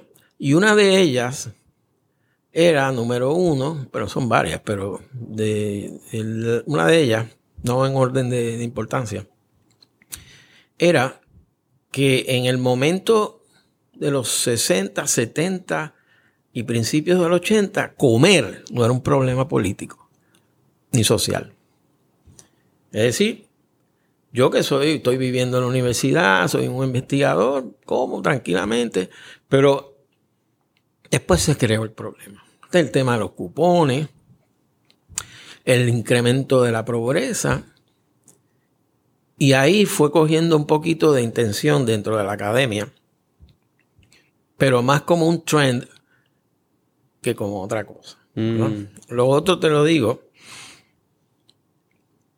Históricamente, los historiadores varones han sido mejores comedores que cocineros. Es decir, a mí me sirven la comida y me voy al restaurante tal, como bien, o como, como fuera, pero no cocino. Que en parte eso era como me ocurría a mí. Por lo tanto, para ellos tampoco comer como acto cultural, nutricional, con tantas dimensiones, no era un problema de estudio. ¿Por qué? Porque todavía comer no se convertía en un problema social, económico, un correo, independencia, etc. Los primeros simientes de esas cosas empiezan en los fines de los 80 y los 90. Bueno, en tercer lugar, eran varones los que decidían los objetos de estudio, por lo menos en la Academia Historiográfica. Los comités que deciden aprobar tu tesis, eh, tu propuesta de tesis, o desaprobarla, eran todos varones. Y entonces el tema siempre lucía como un tema trivial. ¿Por qué no te estudias a Valdoriotti de Castro? ¿Y qué, hizo para la agricultura? ¿Ves? ¿O por qué no te estudias a Muñoz Marín? Entonces, o sea, se veía como un tema que no era hardcore, Mm. eh, no tenía peso. Mm. Así que, que finalmente la mía la aprueban, pero por un voto. Y el voto me lo da una profesora, Ajá, ajá. ¿sí? Blanca Silvestrini, que tengo que decir su nombre. Sí, sí. Y finalmente la aprueban y ahí empiezo. Ya yo tenía bastante investigado. Y ahí empiezo ya a ponerme más serio. eh, empiezo a, hacer las lecturas transversales. Porque yo hablaba con algunos colegas que estaban estudiando historia y algunos habían hecho esfuerzos para el tema y tal, pero no sabían cómo meterle mano. Y no sabían cómo meterle mano porque se creían que era como se hacía historia. Es decir, hay que ir a los, a los archivos, ver los documentos. Este documento no sirve porque no. Pero que es bien curioso, para mí eso es bien curioso, eh, porque si parte de la función de, de aprender sobre historia es para poder trazar un hilo y una narrativa que explique cómo, cómo es que estamos aquí hoy, cómo llegamos aquí hoy, el no incluir la comida como uno de los estudios más importantes, para mí es un absurdo cuando por lógica sabemos que lo que más ocupaba el tiempo del cerebro de estas personas que vivían en esos tiempos era resolver los la, precariedad para poder tener alimentos. Y de hecho probablemente se puede trazar, y me corrige si estoy mal, pero se puede trazar que las civilizaciones, que ya sea por suerte geográfica o por tecnología de crear más abundancia de alimentos, eran más poderosas y, acumularon más poder político o lo que fuese, y quizás desarrollaron otras tecnologías de armas y militares, pero todo empezaba con resolver el problema principal, que era el alimento. Ciertamente. Ciertamente, este, eh, el, el, inicio de la agricultura, eso fue fundamental. Y, y, hace a toda esa ribera del Tigris y el Éufrates donde nacen las primeras grandes civilizaciones, e incluso eh, imperiales, ellas se podían mover, conquistar, lo que fuera. Eh, y claro, estuvo centrado en el inicio de la agricultura. ¿Cómo ellos lo descifran? Con esas primeras civilizaciones que van descifrando la agricultura, ¿cómo pasa ese proceso? Eso está en arqueología. Y y en, también testimonios que tienen. Pero ¿cuál fue? ¿Qué, estaba en esas civilizaciones? Que había, eran unos inventores que empezaron a decir, vamos a hacerlo de esta forma. ¿Cómo, se, surge la agricultura? Eh, los, los antiguos homínidos saben comer plantas y saben que aquí hay, pero no las sabían sembrar. Y se descubre uno, no sé quién, que si yo sembraba esto y pelaba o brozaba, desbrozaba el área, pues tenía más cosecha y tenía seguridad alimentaria. O sea que si sacaba las semillas de este fruto y las, tiraba alrededor, del empezaban a salir más. Parte es un descubrimiento. O sea, fue como... Sí, y entonces... Pero tú trajo también problemas. ¿eh? Eh, por ejemplo, en el caso de los homínidos, ellos eran eh, recolectores, cazadores y recolectores, ¿verdad? Que recogían. ¿En qué áreas esto? Estoy hablando, bueno, de los primeros homínidos, pues estamos hablando del, norte de Francia, estamos hablando de África, eh, donde se ¿Qué años? Eh, los años no te los puedo dar perfectamente, pero, pero por ejemplo, los primeros homínidos, es decir, los que se levantan y alzan la cabeza, no, no los, Ah, ok, sí, sí, sí, ya estamos hablando bien sí, sí, cuando ya nos paramos. Claro, eh, claro. Cuando estábamos empezando a parar, no es lo que te Claro que tuvo muchas... ponerse de pie significó muchas cosas. Cómo se subía al árbol y se cogía el fruto. Usted no podía. Eh, o sea, son grandes revoluciones que no se hacen de mañana para hoy. No, claro. Siglos siglos. Entonces, en esos procesos, daba otro ejemplo, la cocina. O sea, se descubrió el fuego por accidente. No se sabe cuál fue el accidente, pudo haber sido un rayo o lo que fuera. Y se dieron cuenta esas, esas sociedades cazadoras, recolectoras que vivían en cuevas y tal que si yo metía la carne que cazaba sobre el fuego, ablandaba y sabía mejor. ¿Ves? O sea que con el fuego nació la cocina. Y necesitaba, y gastabas menos energía para digerirla. Eh, ahí mismo. Y amén, que tuvo un elemento social bien importante. Y es el entorno del fuego. Es decir, la familia se podía sentar porque tiene calor. O sea, si hay frío, tiene, se hay calefacción y se genera un convivio, es un concepto muy, contemporáneo, pero socialmente la familia se genera. Se genera también distribución eh, desigual de la comida, el cazador coge primero. Que eso es bien interesante. Ahí vamos, volvemos al tema. Como a, a los historiadores no le da curiosidad todos estos temas de cómo estamos hoy los, y los balances de poderes, sí claramente de los primeros momentos que reorganizaban quién es más poderoso que otro es el, es el que consigue el alimento versus el que no lo consigue. Claro, eh, como te había dicho al principio, o sea, no era un problema. Porque, por ejemplo,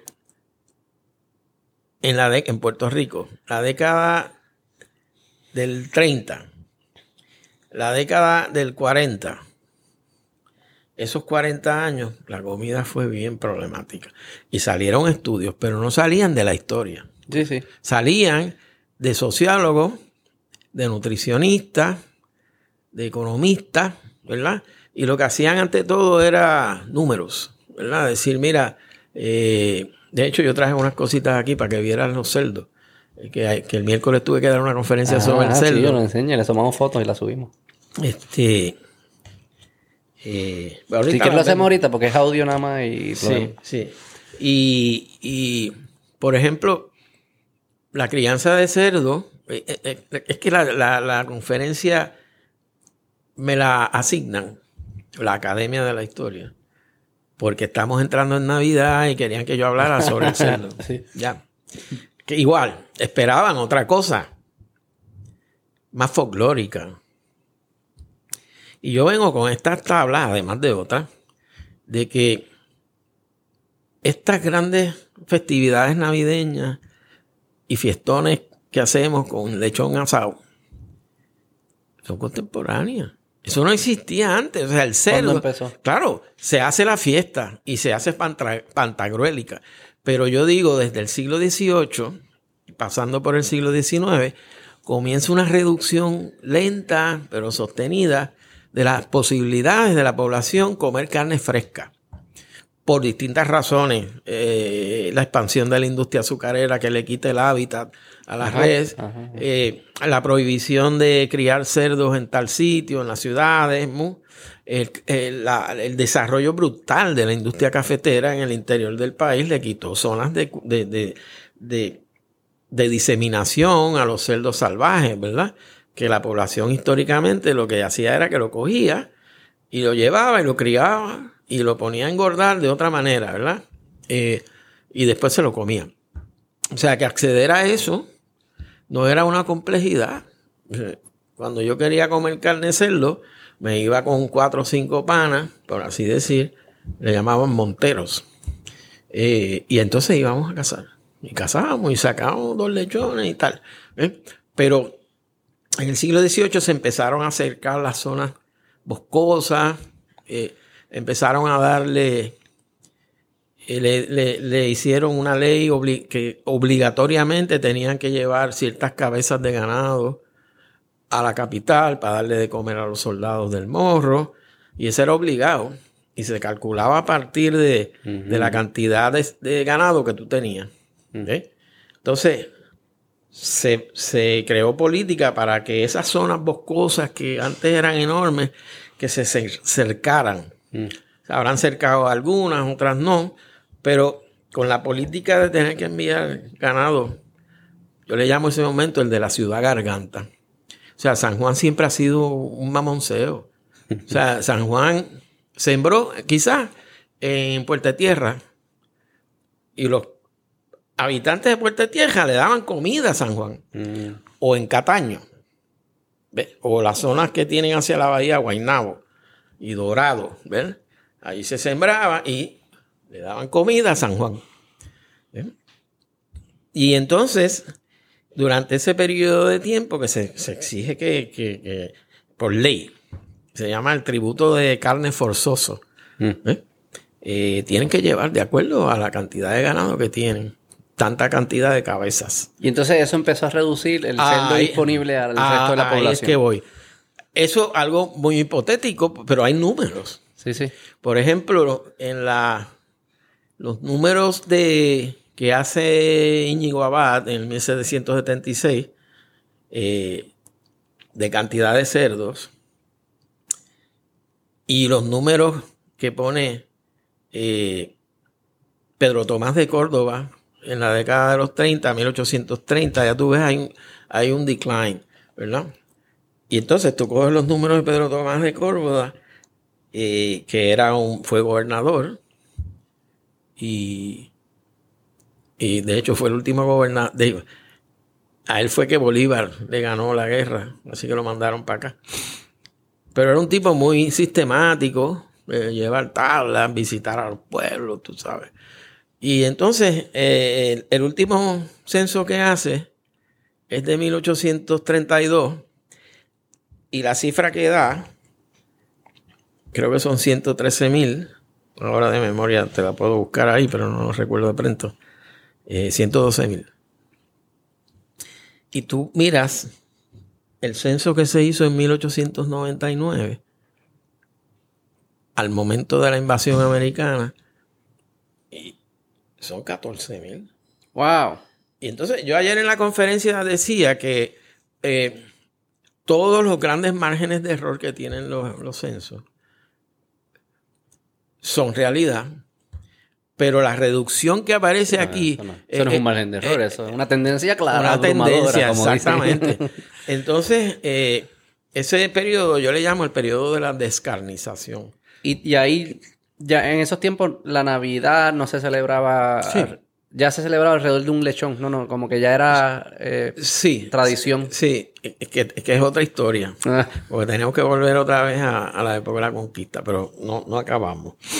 Y el, eh, sí se celebra y está testimoniado en, la literatura costumbrista, desde Manuel Alonso y el Jíbaro, pasando por, por otras obras que son de, menos fama. Pero con el lechón, ya el lechón. Sí, sí, sí, sí. O sea, este hay un pasaje aquí que si quieres te lo leo.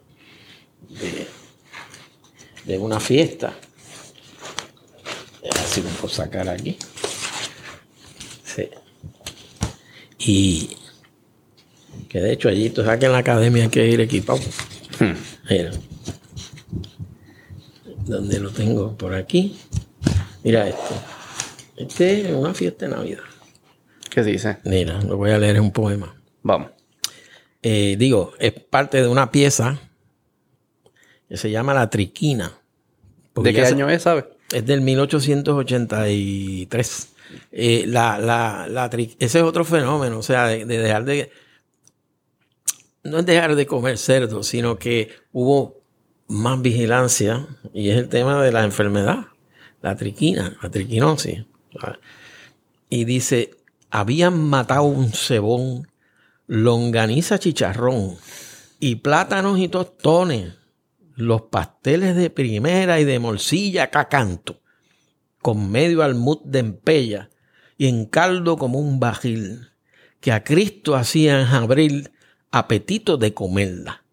Los platos limpios quedaron, fue grande el altazón, solo los huesos del lechón y los de jamón quedaron. Qué harta se dio un cristiano que decía, más no puedo, y la comida con los dedos me la toco de la mano. Es decir, que estaba altado. Es decir, pero esto ilustra dos cosas. De que está centrado en la festividad, pero también de que es escaso. ¿Eh? O sea, yo, le llamo, eh, eh, va adoptando cada vez más un consumo cíclico. Cuando digo cíclico, es que allá se empiezan a establecer unos momentos claros durante el año para consumirlo, actividades, si te quieres te hablo del, velorio de Oyer, que aunque es un velorio, es una fiesta, pero de eso eh, podemos hacer un programa nada más que de eso. Eh, de hecho, yo tengo la presentación esta y se transmitió por Facebook Live, pero no quedó muy buena. Entonces me dijeron, mira Cruz, a ver si puedes hacerla otra vez. Y yo, le dije, pues, o sea, que tú me vas a hacer ir otra vez a repetir dos horas de... bueno, sí, yo desde el principio les dije, háganlo por Zoom. ¿Lo hicieron por Facebook Live? no, no, por los dos. Ah, ok, ok. Y entonces tenían problemas. ¿Y qué era, de qué era eso? Se llamó, de Canarias nos llegó el primero. Del cerdo montuno, o sea, de los montes, al lechón asado.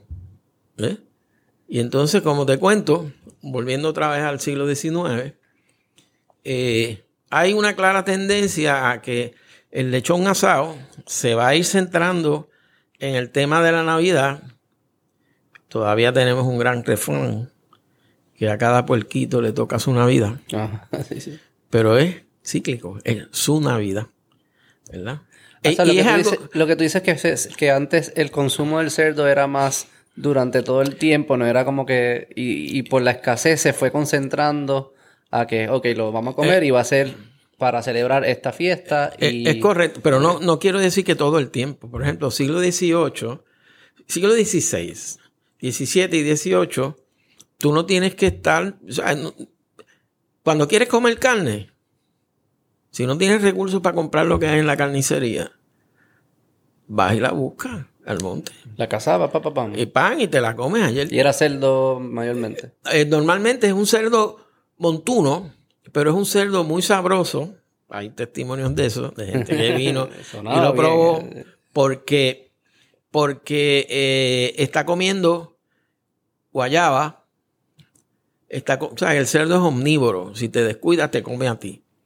Y por eso hay un refrán contemporáneo de los agricultores, contemporáneo no, antiguo, que decía, come más que un puerco suelto. ¿Ves? O sea, el cerdo es un omnívoro, se come su excremento. eh, Un pollo, come todo. eh, claro. Entonces, ¿qué pasa? Eh, los que se diseminaron desde el siglo XVI por los montes eh, desarrollaron un tipo de individuo rural que se, les dio el nombre de monteros. Ellos podían ir a cualquier momento, cazar y cazaban este puerco, este cerdo, que se distinguía de los de crianza de corral, pues porque tenían orejas parecidas al jabalí y colmillos, ¿verdad? Eh, y entonces, pero se criaban con qué? Con guayabo, con el corozo de la palma real, con los jobos que caían al suelo, con los aguacates que caían al suelo, con los plátanos que, que el huracán los tumbó, con los guineos que se pudrieron, con las tuzas de maíz. O sea, todos los frutos que esta maravillosa isla tenía originariamente, antes de la conquista, que seguían dándose salvajes por los montes, que nosotros no lo podemos entender ahora por cuestiones de deforestación.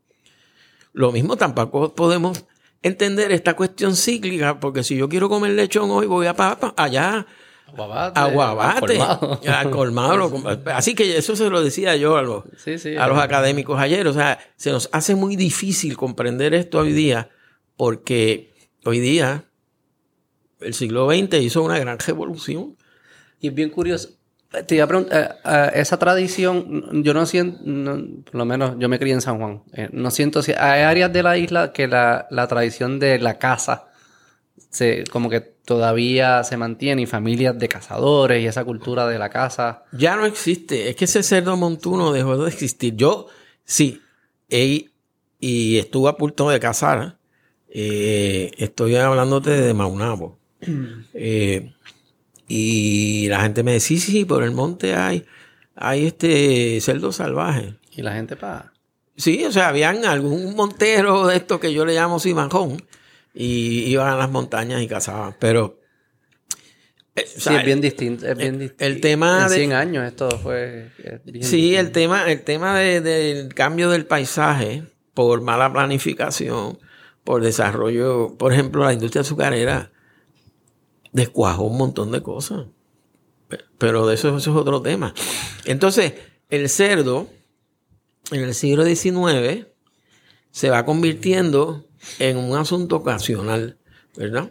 Pero claro, desde antes se consumía en Navidad. Por lo tanto, se queda culturalmente insertado en Navidad, pero no para Santa Claus, sino para los Reyes Magos. Mm. O sea, antiguamente, siglo XIX, siglo XX, asar un cerdo era más particular para los Reyes Magos, para la fecha. Y otra cosa que te digo, que abona sobre lo que te vengo diciendo de la cuestión cíclica dentro de la escasez, es el hecho de que el cerdo asado, el lechón asado, nunca, nunca se hace sin compañía. ¿Ve? Es decir, es un momento distributivo. ¿Eh? Similar a lo que me mencionabas del fuego, cuando el fuego empezó a traer... Sí, tú mirarlo, un cerdo asado antes en la horqueta sobre carbón de leña, eh, le ha costado chavo al individuo, pica y regala. Si sobra, le da la cabeza a fulano. Y muchas veces, sobre todo si tú miras y estudias detenidamente el, cuadro de Oyer, vas a, pasa que hay detallitos que la gente no se fija. Pero después te digo. No, pues dilo ahora. bueno, si, si tú miras el velorio, es un acto que tú te imaginas que hay mucha actividad ¿eh? La gente se está moviendo, hay baile, hay bebida y tal. Pero la gente no se fija nada más que en el lechón asado que está en el medio. ¿Ves? Que simula incluso un sacrificio, el sacrificio de Cristo. Eh, de hecho, ayer en su composición tuvo que poner el cerdo, dibujarlo, pintarlo, con el embarado saliendo por aquí, para que... Por el cuello. Sí, para que la metáfora de la crucifixión quedara, porque arriba está el colgadizo y ahí al, eso se llama en el, no es el diseño, en la composición, pues tú miras y parece que hay una cruz y el cerdo, ¿verdad? un poquito una metáfora de que el cerdo es Cristo y lo han sacrificado. Pues mucha gente se mira en eso. Y otros se fijan en los plátanos que tiene también un elemento metafórico, que es que están colgados al revés. Y en el suelo, en una esquina que nadie se fija, hay arroz, en una dita. Así que tenemos muchos elementos. Ah, y el maíz que está en el colgadizo.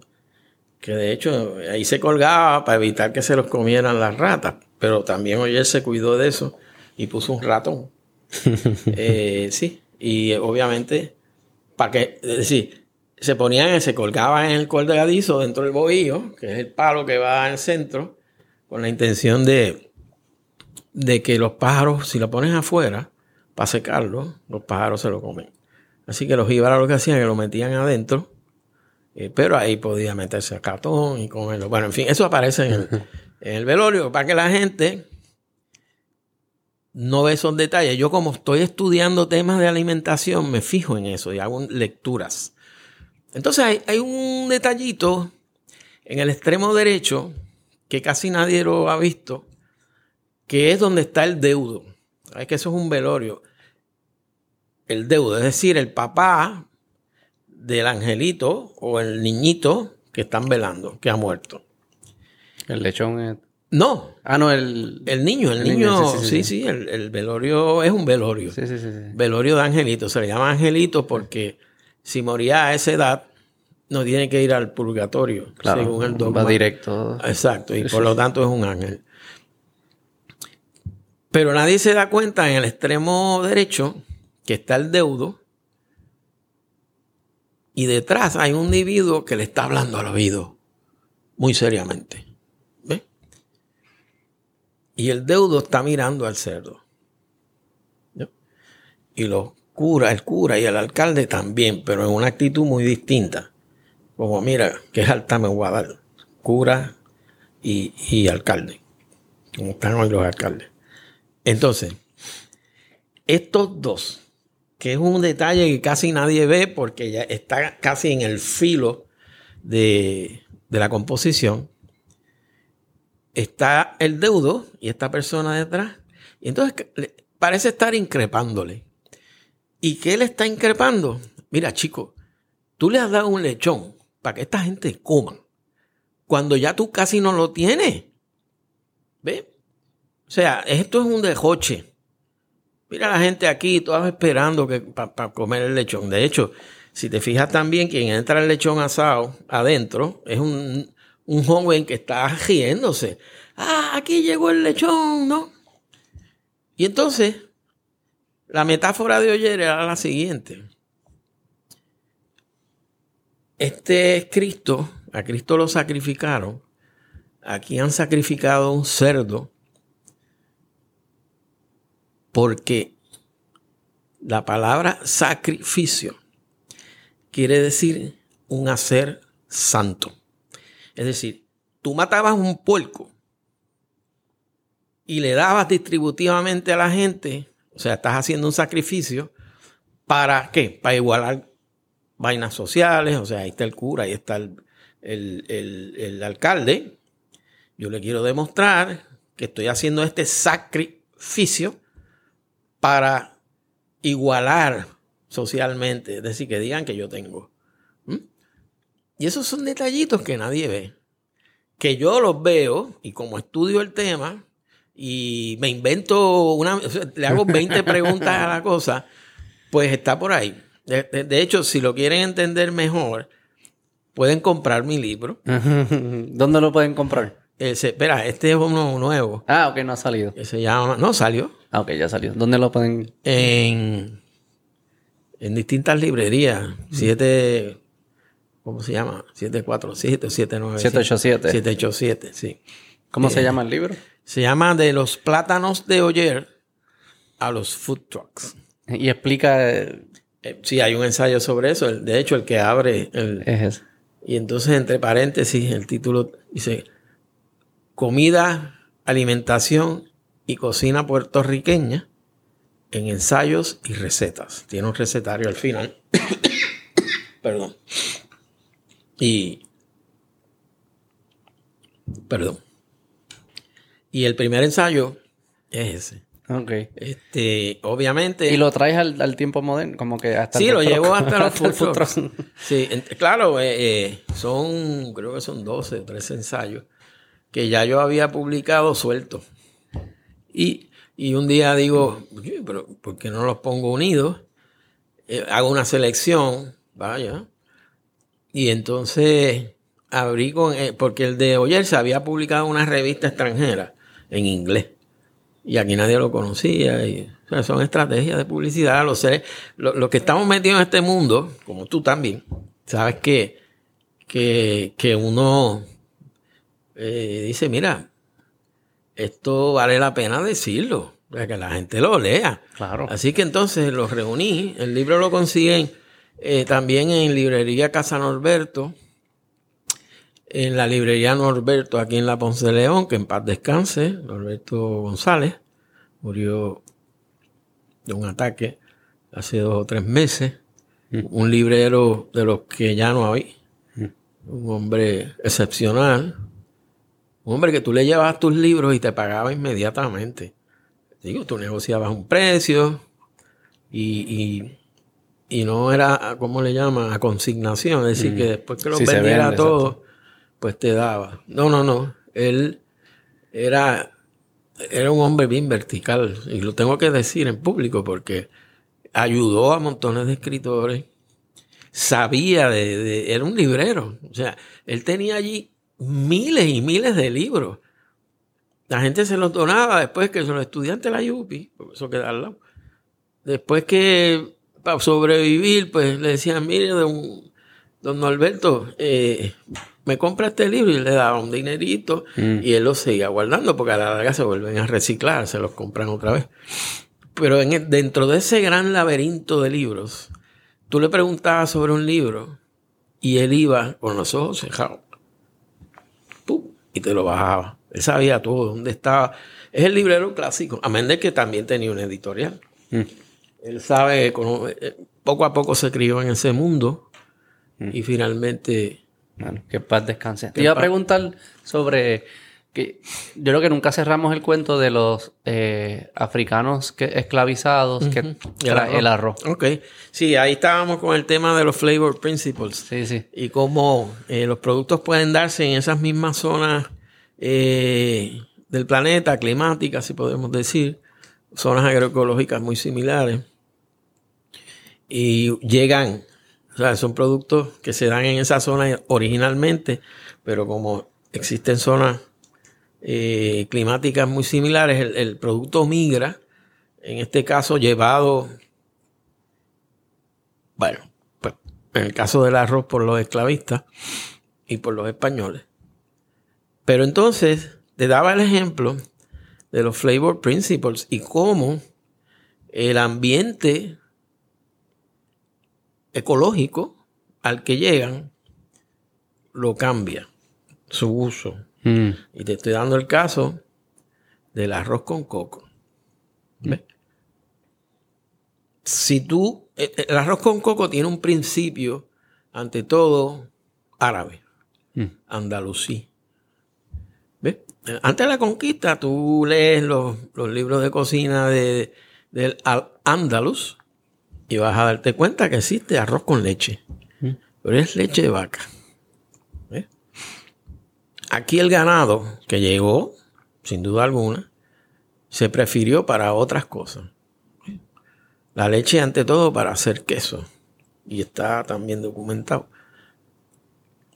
Pero los africanos, obviamente ellos también criaban ganado, eh, eran, conocían el pastoreo, pero sobre todo el pastoreo de las cabras. Pero una vez llegan aquí, se puede sembrar arroz, se puede cosechar, ¿verdad? Y hay un momento en que llega el coco. Y El coco tam- no, también lo traen de otro lado. Sí, aunque ahora hay un gran debate. Ah, ok, ok. Hay un gran debate. No tenemos que irnos por ahí.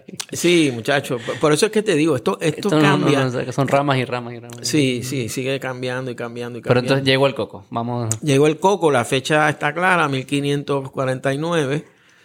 Fíjate que está coincidiendo, como te dije ahorita, con el momento en que se empieza a sembrar comercialmente el arroz.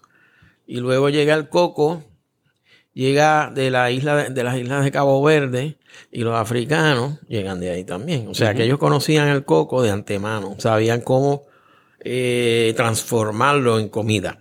Eh, no solamente el agua, como ocurre todavía aquí en Puerto Rico, sino que se saca la carne de adentro, se rompe el coco seco y se usa el coco guayado para mil cosas, pero se hace leche también. Así que la leche que se empieza a usar es la de coco. Fija. Con otros ingredientes que luego van a ir incorporándose, pienso yo, muy lentamente. ¿Por qué? Porque eran caros. A excepción del jengibre, que tampoco era de aquí. Pero lo traen, viene desde Asia. Y finalmente con todos estos grandes, o sea, nosotros comemos, por eso mi libro, el grande, el que yo publiqué primero, se llama Somos aún como comimos. ¿Eh? No, somos aún lo que comimos. Eh, porque mucho de lo que comemos hoy no es de aquí. Hay sí un montón de que comemos que son de aquí, pero hay muchos que llegaron. Y llegaron por circunstancias sociales, económicas, imperiales, coloniales, esclavistas. Los esclavos tenían que comer y no se le iba a dar lo que no conocían. Porque si se le da lo que no conocen, le hacen una rebelión, como, pasa, como pasó. ¿eh? O sea, tú no vas a confrontar sus gustos. Entonces, habría que esperar a que se sembrara jengibre, que después en 1580 era la industria principal nuestra.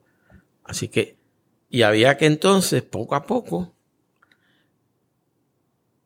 esperar a que llegaran los barcos con las especias. Aquí no se dio, aunque se pudo haber dado, pero no se dio la canela, no se dio el clavo y la vainilla, si es que le echaban, se pudo dar. Hay evidencia de que había una vainilla autóctona, ¿no? Pero en el fondo el arroz no lleva vainilla. Así que los ingredientes básicos no eran de aquí, pero se van ajustando. O sea, el limón que se usa para el arroz con leche andalusí, aquí se le va a meter jengibre. Y era dulce siempre. Sí, sí, porque azúcar hay. O sea, azúcar hay porque... Y se comía dulce. Claro. Pero no se comía salado. Eh, no. No, dulce, dulce. eh, arroz. ¿Y cuándo llega el De arroz? hecho, a- a, mí no ahora, me gusta el arroz dulce. ahora mismo, ¿cómo se le llama? Arroz con dulce. Pero Pero arroz, arroz blanco salado, ¿cuándo empieza eso? también en ese periodo Ah, se usa, claro. ok, sí, sí, sí. Lo que pasa es que esto es un arroz, yo le llamo en mi libro El Grande, el que fue- se Sí, publicó sí, sí. en el 2006 y que ha tenido, se tradujo al inglés porque le interesó, bueno, y se está revisado. Ese sí está revisado en 2013 y 2016. Ha tenido dos ediciones. Y yo le llamo en mi libro eh, el tema del arroz. Eh, es la transición, el, el, el habituarse al ambiente y la gestión que hacen quienes lo consumen, que están usando el paisaje, ¿verdad? Puede ser un paisaje nuevo, o sea, el, fruto nuevo, el coco, el jengibre y el arroz y la leche de coco, ¿verdad? Pero que usando su memoria culinaria, como yo digo en mi libro. Es decir, ellos están recordando lo que hacían en Andalucía, ¿ven? Porque yo no creo que solo haya confeccionado tanto un cocinero africano, aunque ellos conocían el arroz. Y hubo que esperar entonces a las especias caras, porque primero no se daban aquí, segundo había que esperar a la flota. a la flota que trae cosas de España llegaba y si llegaba era esporádicamente. Pero qué curioso que ahí se empiezan a mezclar, eh, volvemos al principio de la conversación, se empiezan a mezclar nostalgias de distintas claro. de otro lado y produce algo que para nosotros ahora es lo que conocemos. Digo, no, quizá ahora eso también evolucionó, pero que somos productos de todas esas nostalgias. Claro. Que son productos de sus otras nostalgias. Y, sí, es una, gran cadena cultural, social, familiar que se va transmitiendo con, con con cambios, pero muy lentos. O sea, eh, que prácticamente no nos podemos percibir hoy, porque hoy el cambio es brutal, inmediato. Por ejemplo, desde el 1950 se, comenzaron aquí los, los, grandes supermercados. Aquí no había supermercados, lo que había eran plazas del mercado en los pueblos. Y en el 1951 el gobernador Luis Muñoz Marín, que veía que había problemas de distribución y que no se cumplía su, su meta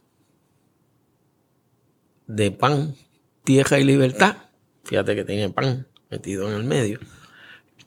Que era dar comida para acabar de, tratar de paliar el tema del hambre específica que se estaba dando entre el 30 y el 40 pues se da cuenta que eso no está funcionando bien. O sea, y dice, crea un comité, 51, eh, que se llamó el Food Advisory Commission. Y el Food Advisory Commission, al fin y al cabo, rinde el informe y dice, aquí hay que poner supermercados. Claro, en ese comité estaban metidos los grandes supermercados de Estados Unidos, Grand Union, este, Sears, los de Sears Roebuck, lo que hicieron Sears que ya quebró, eh, y muchos más. Y entonces recomienda que se creen supermercados, porque la conclusión era que al crear una distribución más ágil, se abaratarían los costos, eh, se habría una mejor distribución, ¿verdad? Al hacer supermercado en Mayagüez, en tal, tal, eh, se me pueblo. Ese era Lansing P. Shield, el que funda Pueblo. Los pueblos que existen Sí, sí, sí. Eh, y entonces, eh, de ahí para adelante ocurre una revolución brutal en nuestras prácticas alimentarias. Del 50 al 60, por ejemplo, le llaman la década tranquila porque hubo dinero, poco a poco. Eh, los veteranos que venían de la guerra, los que habían participado en la Segunda Guerra, los que participaron en la Guerra de Corea, vienen otra vez a Puerto Rico, los sabes que son pensionados, la FHA le hace casa. Eh, eh, o sea, es un momento de boom. Ah, de hecho, ahí están los baby boomers. Mi papá y mi mamá me parieron a mí en esa época. Pero en casa somos seis. O sea, era una época de la bonanza. Y entonces, paralelamente se crearon los supermercados. Así que se podía comprar comida. Comida preparada. Podías ir allí, no está el carnicero con el lechón colgado. Ya los cortes vienen. O el carnicero corta aparte. De manera que la comida readily, available crea una revolución en cuestión de 50 años. Cuando las revoluciones alimentarias en la historia tardaban siglos. Por lo tanto, llegamos al 2000 y tenemos a Costco, Sí. y tenemos a Sam's, Y ya la cadena sí que está bien picada en pedazos. picada en pedacitos. Y yo siempre, yo con este tema, eh, yo struggle un poco en, en- en cómo lo veo.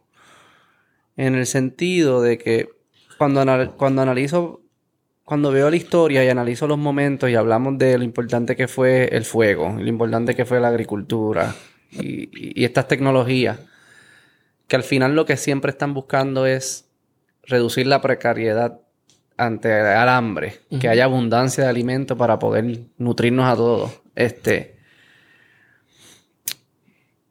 romantizar un poco esos tiempos y ver las tecnologías de hoy como distintas a las tecnologías que ellos desarrollaron en sus momentos, me parece que es contradictorio. Yo creo que las tecnologías de hoy es nuestra manifestación de lo que ellos mismos hicieron en sus momentos. Es buscar cómo lo hacemos más Claro. eficiente para que sea más, más accesible para todo el mundo. Y entonces como que no, a veces como que siento que criticamos la modernidad y decimos eso, no, mejor era eso, pero es que ellos, esa era la modernidad de otros, ¿verdad? De, ante otros, ante otros tiempos. Y Sí. es como que no, ¿cómo, cómo tú ves? Yo, yo en parte discrepo contigo. Sí. Eh, claro, usando un solo ejemplo. Eh, entre 1900 y 1930, el mercado arrocero y, maicero, eh, y mantequero y productores de, de carne de cerdo, jamones, eh, se volcaron hacia la nueva colonia, a Puerto Rico. ¿eh? Y el mercado arrocero de Texas, de California, de South Carolina, había hecho unos grandes adelantos en el arroz. Bueno, la crianza de arroz era ya una agroindustria y en el proceso de pulir el arroz. ¿Ve? Entonces empezó a, a hacer abastos que los traían los grandes comerciantes puertorriqueños, muchos de los cuales todavía están por ahí. Te doy un ejemplo. Ballester Hermano, Ujú. Freiría. Bueno, y lo que se trajo a Puerto Rico, ante todo, empezó a hacer un arroz pulido, blanco, que a la larga, del, del Orisa Sativa que te dije, que a la larga eh, eh, creará problemas nutricionales que no podemos entrar aquí porque no tienen los nutrientes. Pero, perdón. En la década de los 30, el consumo de arroz pulido era de tal naturaleza que las cifras del arroz producido en Puerto Rico y consumido se veían bien en el piso. Mm. Pero los teóricos, sobre todo la estación experimental, decía, bueno, es que la culpa no es de ellos. La culpa es de que quién rayos va a querer un arroz criollo con cáscara para tener que meterle maceta, cribarlo y después sacar los granos partidos. Es decir, ellos prefieren el arroz pulido. ¿verdad? Es decir, el jíbaro de los 30 no está romantizando que aquello pasó. Lo que está tomando es una decisión práctica, Correcto. que es lo que... Eso es lo que yo me refiero. Por eso, y era lo que quería ilustrarte. Eh, o sea que, eh, pero es que me dijiste que no estabas de acuerdo con... quizás te entendí mal tu... Ah, No, lo que yo me refería es como que siento que hoy, parándonos Ah, en veo, hoy, hoy. 2021, Ah, sí, sí. romantizamos como que... Sí, sí. O, o decimos que las tecnologías modernas son malísimas, y no estoy diciendo que todas son buenas, pero que las analizamos y decimos son malísimas, eh, y romantizamos el pasado com- como, si el pasado estuviesen haciendo algo distinto a lo que nosotros estamos haciendo hoy, que es tratando de buscar Sí. lo que es más eficiente para poder conseguir el alimento. Sí, sí, y creo que eso, es lo que me refería. Sí, eh, eh, quizás entendí mal la, la- tu argumento. Eh, pero yo, yo sí ejemplo. entiendo No- que... No conocía ese ejemplo. Sí, que tecnológicamente sí hemos hecho muchos avances, pero eh, solo ahora, con el tema del cambio climático y tal, es, es que eh, han empezado a utilizar las tecnologías para producir una comida mejor, parecida nutricionalmente a la que se comía antes. Eh, pero las tecnologías todavía predominan produciendo alimentos que en un momento dado la persona prefirió te estoy hablando de los enlatados, y han aumentado al día de hoy su tecnología para añadir más sales, colores artificiales. Sí. ¿Ves? Pero y eso, y eso es utilizando la tecnología. Claro. Claro, ahora mismo hay tecnologías que no se utilizan para eso, Sí. sino, sino para lograr un producto más, más, ah, vamos, más sano, entre comillas, eh, o más parecido a lo que había antes. Pero, y, y no dudo que mis divertículos y los Claro. sean resultado de, Claro, de eso, claro. porque es una enfermedad que no existía antes. Este, pero igual, lo, eh, por ejemplo, eso de los enlatados es bien curioso, como que se demonizan mucho. Y yo digo, pero sí es una tecnología que, que resuelve problemas. Eh, que se haya hecho mal, lo estamos aprendiendo y yo soy bien optimista, yo, lo cambiaremos. Sí. Pero demonizar el, el hecho de que se enlata, di- dile a un cavernícola Sí. que ese es el problema, decir, no, no, no. Ay, eso, eso, eso está No, y- y bien, eso es un como tú dices. Y después de los huracanes, resuelve- o sea, como que hay Claro. un elemento bien importante en No, eso. no, y la inserción, claro, la producción en masa en Estados Unidos era para resolver un problema. Eh, por ejemplo, a- eh, alimentar a los soldados en guerra con una lata eh, transportable. Si te fijas, el beef tiene esa forma trapezoidal que a donde iba a parar era al equipaje del, del- Claro, del- claro. del soldado y lo podía abrir fácilmente en el frente. Eh, y después de la Segunda Guerra Mundial, eh, la gran industria de enlatados mira a otros lados porque se quedó vestida y alborotada. Eh, era la que suplía a los soldados. Y Hormel, etcétera, empieza a mirar, pues en el caso nuestro, las colonias, ¿qué tal? Eh, pero en ese momento resolvían un problema, que era el problema nutricional cárnico. ¿sí? Así que, que el gobierno lo vio con buenos ojos. Por eso es que empiezan a dar en las ayudas alimentarias productos cárnicos enlatados, porque tuvieran o no tuvieran sal, a la larga eran carne, cárnicos. Y, y- eh, uno de los grandes problemas eran las deficiencias proteínicas en ese momento y resolvieron, que es lo que tú dices. Y yo creo que es bien interesante como que hablar y sospecho que es lo que y, cuando cuando mencionaste lo del lo de los cerdos que, que quizá hoy en día no entendemos cómo es que era antes se nos olvida que el 99% de la historia humana se concentraba en precariedad Sí, de en alimentos la y lo que estábamos era tratando de resolver eso y resolver eso y resolver eso Sí. todo el tiempo y, y, y- y demonizar estas tecnologías que han ayudado a eso y somos 7 billones de personas hoy en Sí. día dice que llegaremos a 10 billones este eh, no sé lo veo como que al contrario ha sido unos avances que nuestros ancestros no se imaginan son milagros puede Claro. decir que son milagros lo que ha Sí, sucedido o sea, eh, obviamente yo, con- con sus costos yo, no, yo te- no, yo no yo soy no de- ciego, de- no soy ciego. demonizo eh, la tecnología, yo demonizo lo que hay dentro provocado por la tecnología, ¿verdad? Eh, y otros problemas que existen. Sí, sí, no- Eh, no- no en Puerto Rico el nivel de pobreza es altísimo. Mm.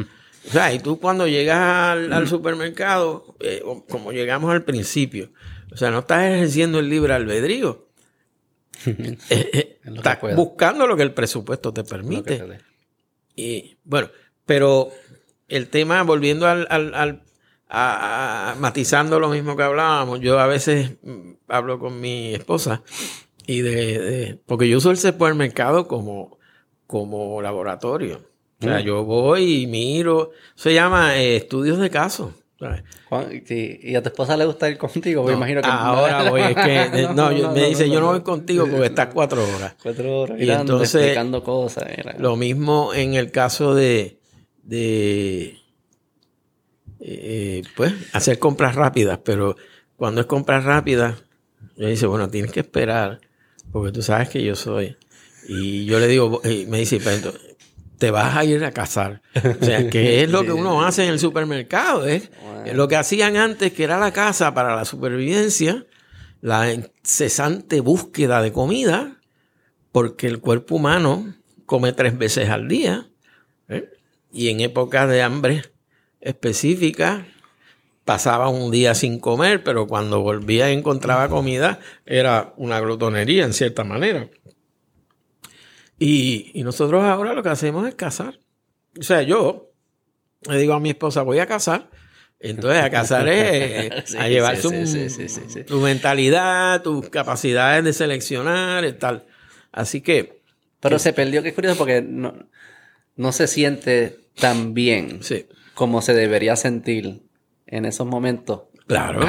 lo, lo, tengo. Es un logro. O sea, es, era, una...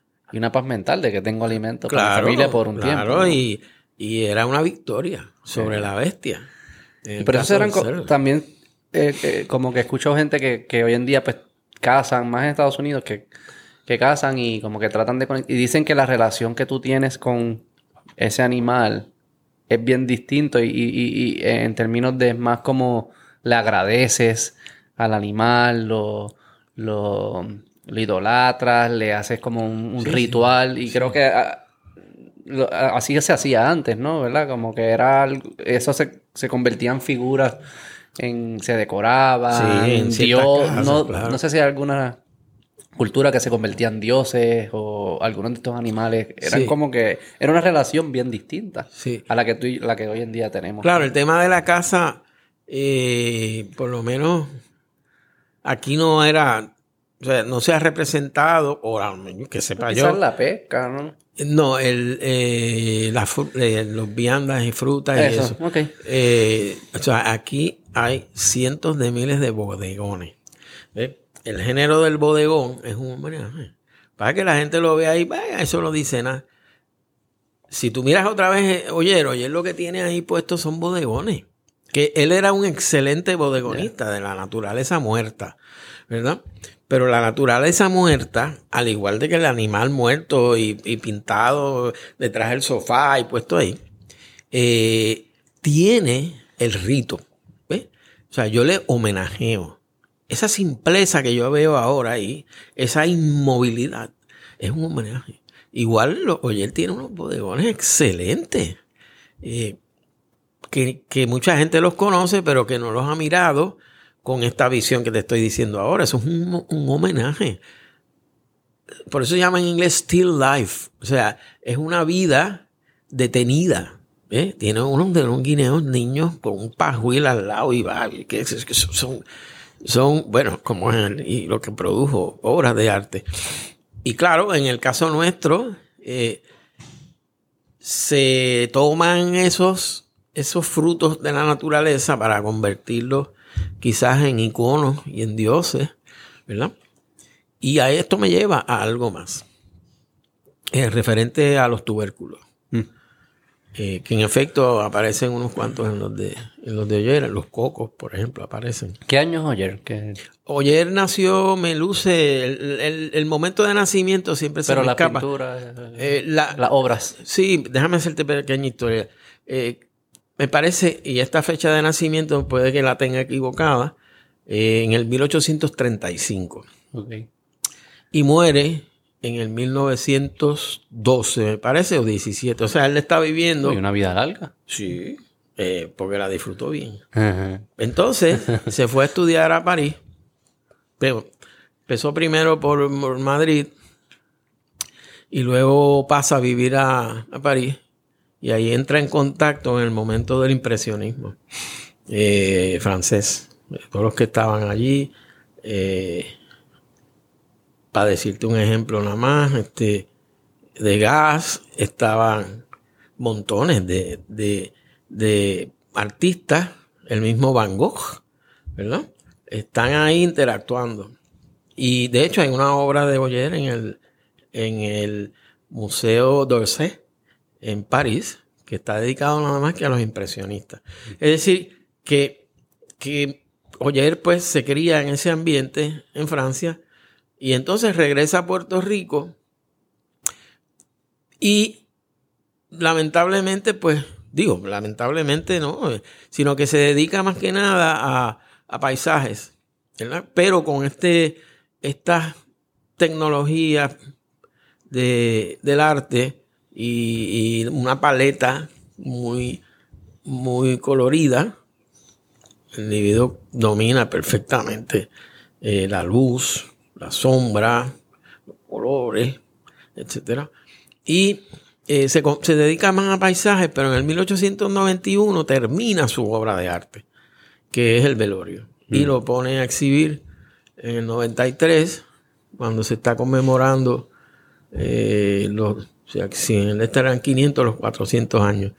Eh, todo el mundo lo vio por primera vez. Y quedaron, además que las dimensiones, o sea, el, velorio casi es un mural, ¿no? Que fue lo que le imposibilitó, en cierta manera, representarlo en, en, París por el tema del embalaje y 20.000 otras historias. Y, y Oyer, como te dije, en esa etapa que llega de París, y pinta el velorio, pues tuvo que hacer muchos estudios de frutos. Por lo tanto, eh, ahí es que él crea los bodegones y, claro, no, no hace bodegones de animales, ¿verdad? Pero sí de frutos bien importantes, que era lo que me estaba llevando al tema de las viandas. Las viandas, ¿por qué nosotros llamamos las viandas viandas? No sé, te pregunto yo a ti. Por eso, esa es la pregunta que yo siempre hice, pero después me di cuenta. Este, la palabra vianda viene de lo que tú dices ahorita, del latín vivanda. Mm. Y vivanda es comida. Y vivanda, la definición que hace el Diccionario de Autoridades Españolas, de la lengua española, publicado en 1720, es el primero que sale, la define vivanda, del latín vivanda, que quiere decir comida, aquello que sostiene la vida. Así que de ahí vino vianda. Entonces, ¿por qué sostiene la vida? Es decir, eran los alimentos básicos. Podía haber un huracán que se fue enredado, pero yo tengo los tubérculos, que lo que, de hecho, cuando María yo todavía podía comprar yuca Mm. Y podía comprar yautía, ¿verdad? Los plátanos pues se acabaron rápido los guineos porque los tumbó y se los llevó. ¿Eh? Entonces la población los vino a conocer, a, asignarle ese nombre.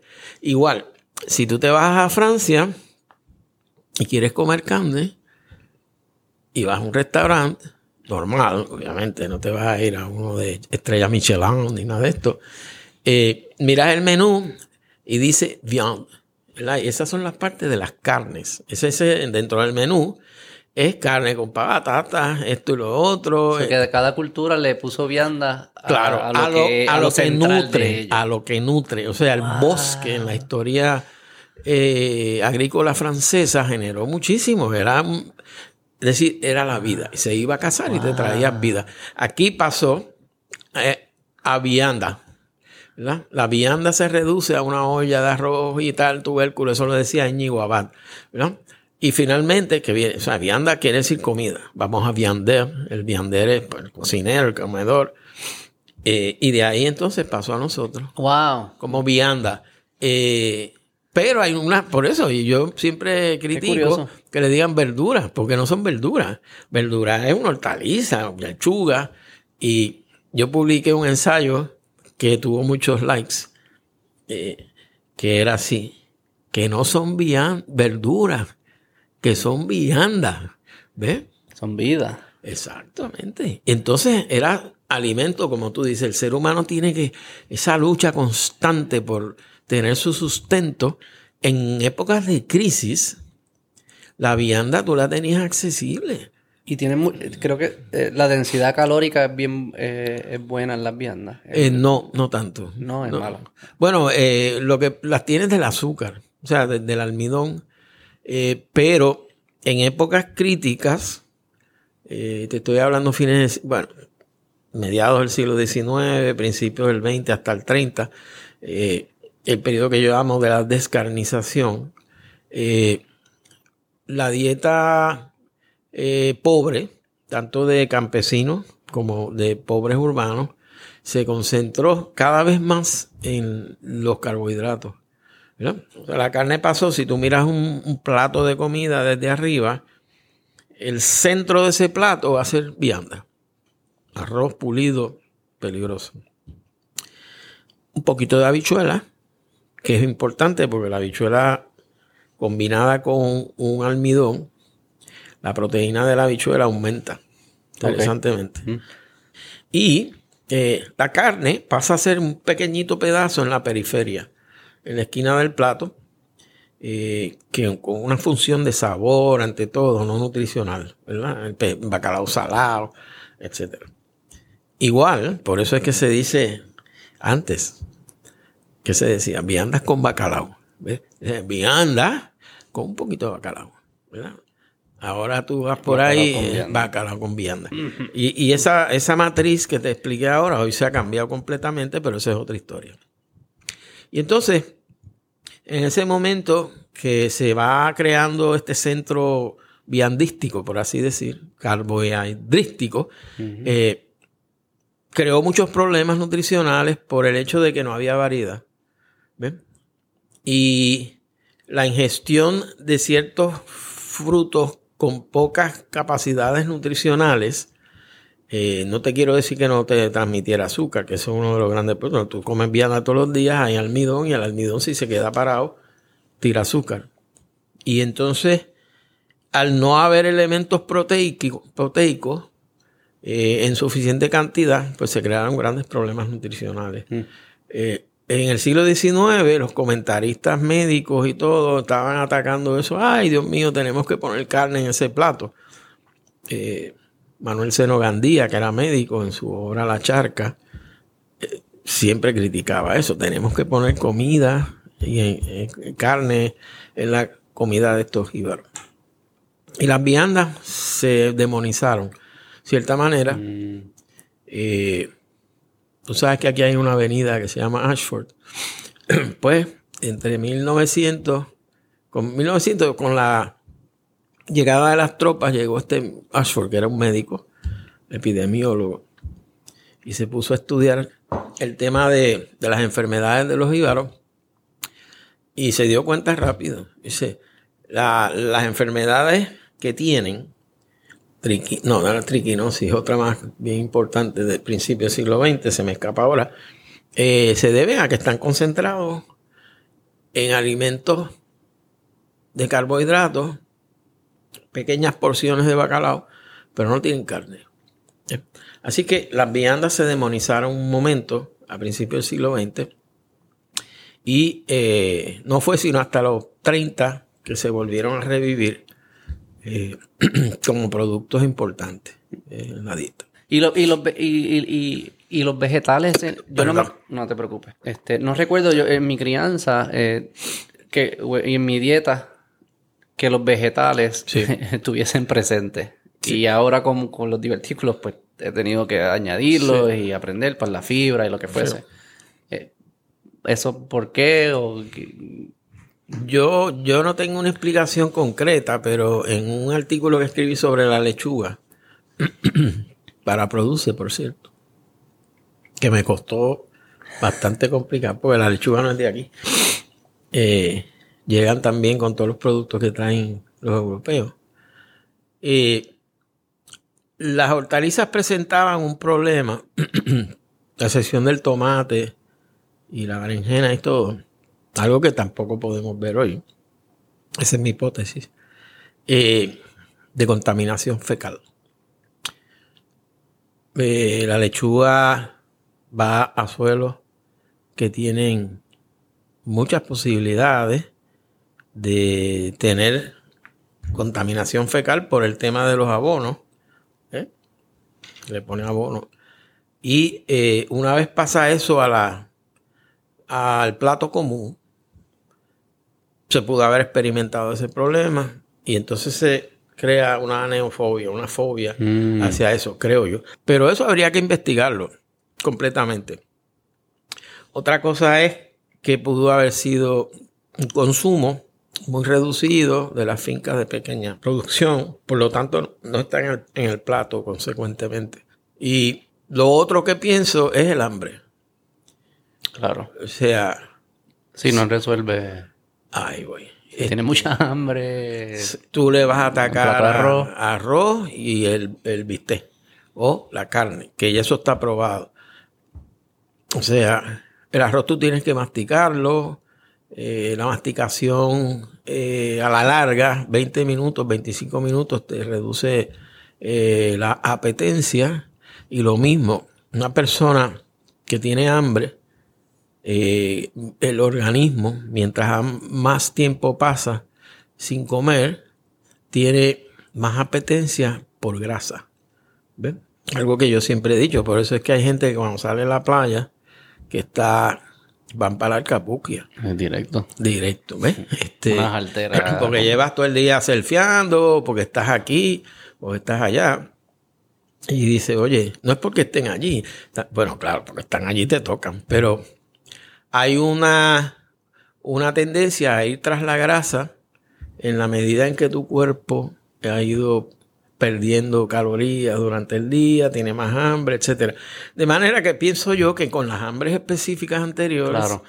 pudo haber ocurrido esa, ese sidelining de las de las eh, hortalizas. Si no lo escogen, no lo vas a escoger. Claro, y se vendían. O sea, eh, eh, yo he visto eh, inventarios de plazas del mercado y libros de cocina que detrás tienen productos y dónde comprarlos. Y hay. Y, y- y yo, a mí se me cae la boca. O sea, este frutos que tú en frutas y en hortalizas, tú te, todo era producido aquí.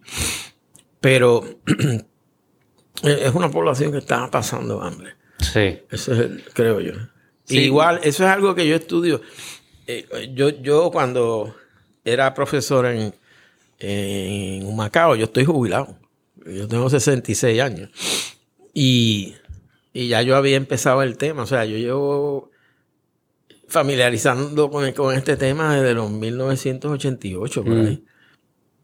Y, y yo entonces la- usaba la cafetería tanto de Humacao como el de la Yupi acá en Río Piedra, eh, como laboratorio también. O sea, yo paso por las mesas y veo eh, qué están comiendo, cómo lo están comiendo, si pican de esta forma o pican de otra, qué bocados se ponen primero. ¿eh? Y entonces la ensalada siempre se queda o se come muy poco. Y yo empecé a hacerme todas esas preguntas que todavía no le he contestado. Porque, que de hecho fue una de las preguntas que yo me hice cuando empecé a estudiar el tema y que decía, decidí finalmente irme a Inglaterra y me planteé eso, porque como tan poco ensalada. ¿Eh? Sí, debe ser eso, eh, la precariedad. Sí, tú no estás buscando... Ya, yo hay tú, no- tú estás buscando lo que, lo que haya y lo que te va a llenar y lo que no llenar. necesitas comer de nuevo Sí. porque es un tostón con un tostón. Sí. ¿Por qué se dice es un tostón? Ah, porque es aplastado. ¿Y por qué se dice, ah, tú lo que eres un bacalao? Pues te- déjame decirte que no lo sé, porque yo le diría mejor, tú eres un malango, que es un plátano. Eh, y el plátano malango es el que tarda más en fructificar y el que tiene menos cualidades de, de sabor y tal. Este, Pero también te dice tú eres una batata. Le ah, bueno, también. pero la batata es porque crece para abajo. O sea, claro, ella, ella se da por sarmiento, pero a la larga es una milacia que se puede seguir de tubérculo también. Y, y la batata, lo que pasa es que la batata, y eso yo lo digo en mi libro también, es, es dul- es- es- es dulce. Sí. ¿eh? Al dulce, mucha gente se le pega. ¿no? Y el dulce combina con muchas cosas. Y cuando dicen tú eres una batata, normalmente se está hablando de una batata política. ¿ves? Es un individuo que ha ido escalando, que es dulzón. Mm, y que puede hacer cosas sin hacer nada. mm. ¿Ves? Eh, pienso eso. El tema del bacalao puede venir por... Tiene que haber nacido en, en la época de la abundancia. No sé, pues, pobreza, ¿no? Es un bacalao, pues, tipo Sí, es alguien pobre, que- sí. El, eh, hay otro bien importante también. el de la serenata. O sea, porque la serenata se llama serenata. Si la serenata es fiesta. Pues sí. Porque hay comida. Sí. ¿eh? ¿Y cuál comida? Bacalao. Y, y ahí sí que hay más porción. Y la serenata ya se menciona desde principios del 20. Y, y yo pues dije, pero déjame buscar donde... Porque las definiciones de serenata, y serenata es una fiesta, un homenaje a alguien en una época específica. Y sabes que la serenata normalmente entra en, en Semana Santa. hoy pues, tú puedes hacer serenata mañana, da igual. Pero es una comida de cuaresma, ahí tuvo su origen. Y hay un momento en cuaresma que la carne se prohíbe mucho y el bacalao con vinagre, esto duraba mucho. Así que pienso que por ahí, sí. Bueno, Cruz, te agradezco, te agradezco que hayas venido. Este, la pasaste bien, aprendí muchísimo. Bueno, sí, eh, y yo también aprendí un montón de ti. Además que tienes una mentalidad muy crítica. Muy buenas preguntas. Gracias. Para uno poder dialogar. Hacemos una segunda. Esa segunda la vamos a hacer, puede ser después de, de abril, que me voy de viaje en marzo y voy a estar un mes por fuera, que son los privilegios que tiene el jubilado, aun cuando yo siempre sigo trabajando. No, si estás comiendo, estás trabajando. Claro, no, y por ejemplo, ahora que estuve en, en España, aproveché cuando estaba en Madrid para fotocopiar el libro El Manual del Cocinero Cubano, que fue el primero que se publicó en el Caribe en 1856 y la única copia en el mundo está en Madrid. Wow. Y ahí... ¿Y la tienes? ¿La, sí, pero no me permitían fotocopiar porque es un libro raro. Ok.